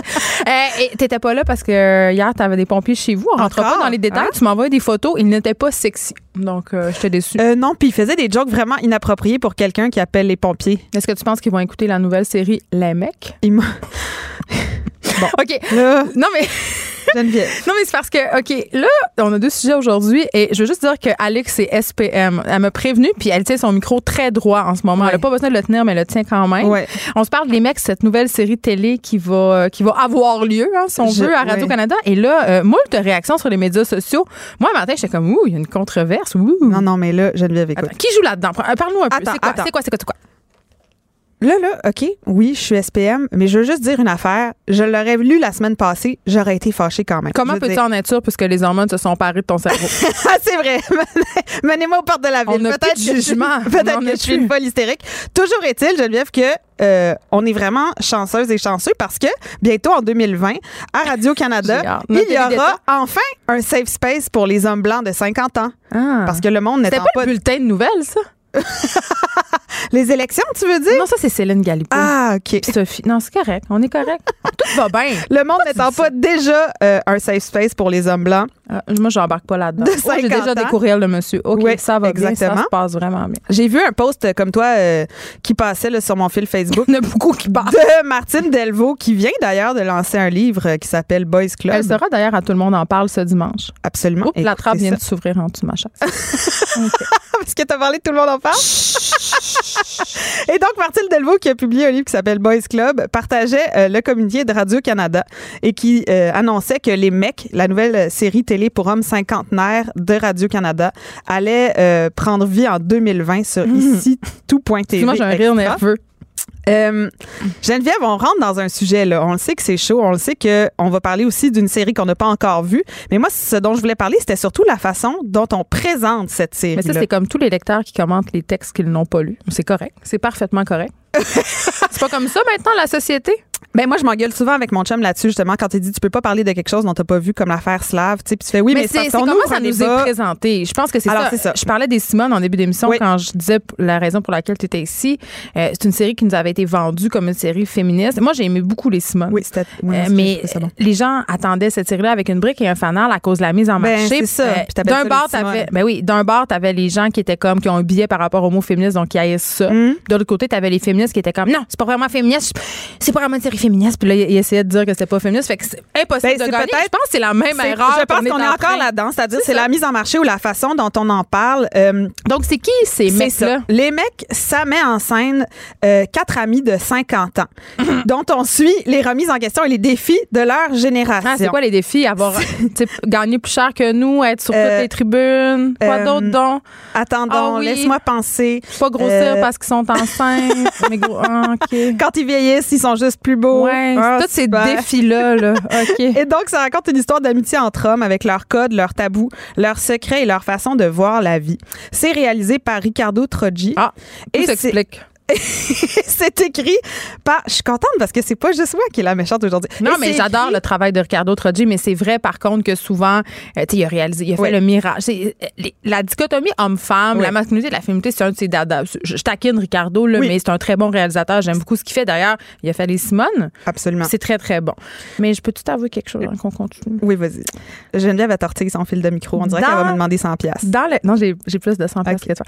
Dans, euh, dans le casting de, de l'émission Les mecs. Hein? Parce qu'il y a Christian Bitch, il y a deux acteurs que je connais. Normand Dano, deux acteurs Martin, que je connais Yannick pas. Il y a Alex Martin.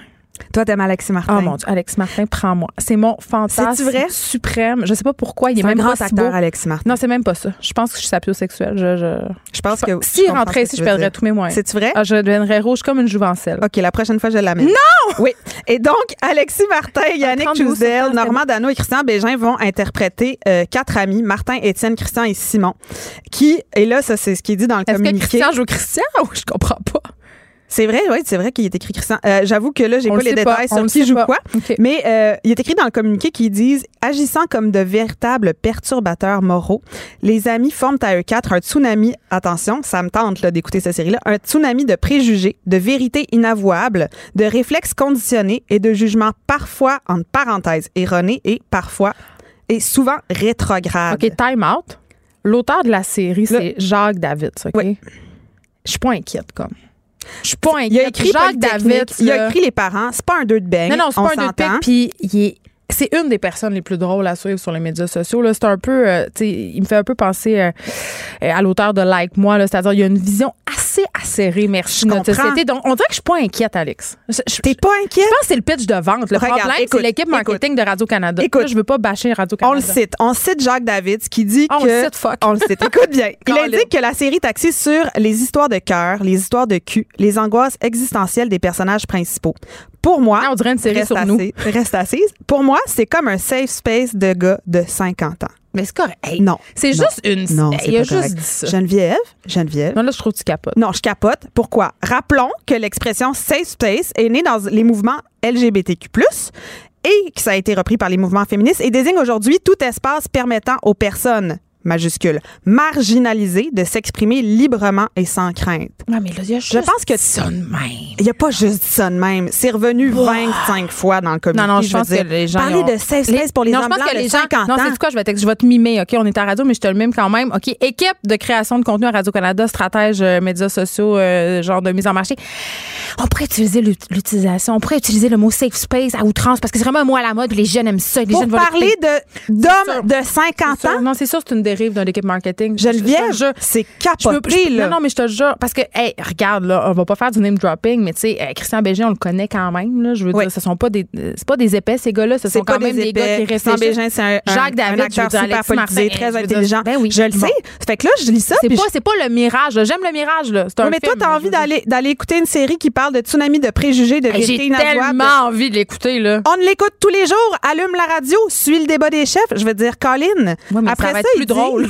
c'est Jacques David qui l'écrit. Après ça, ils disent que euh, Troji dit le défi, c'est qu'on va avoir accès au vestiaire, qu'il y a des choses qui se disent normalement qui restent entre gars. Bon, eh ben, premièrement, s'il fallait que les gars aient accès à notre vestiaire, Alex, on ferait plus. On Geneviève, plus les effrontés, c'est juste notre vestiaire.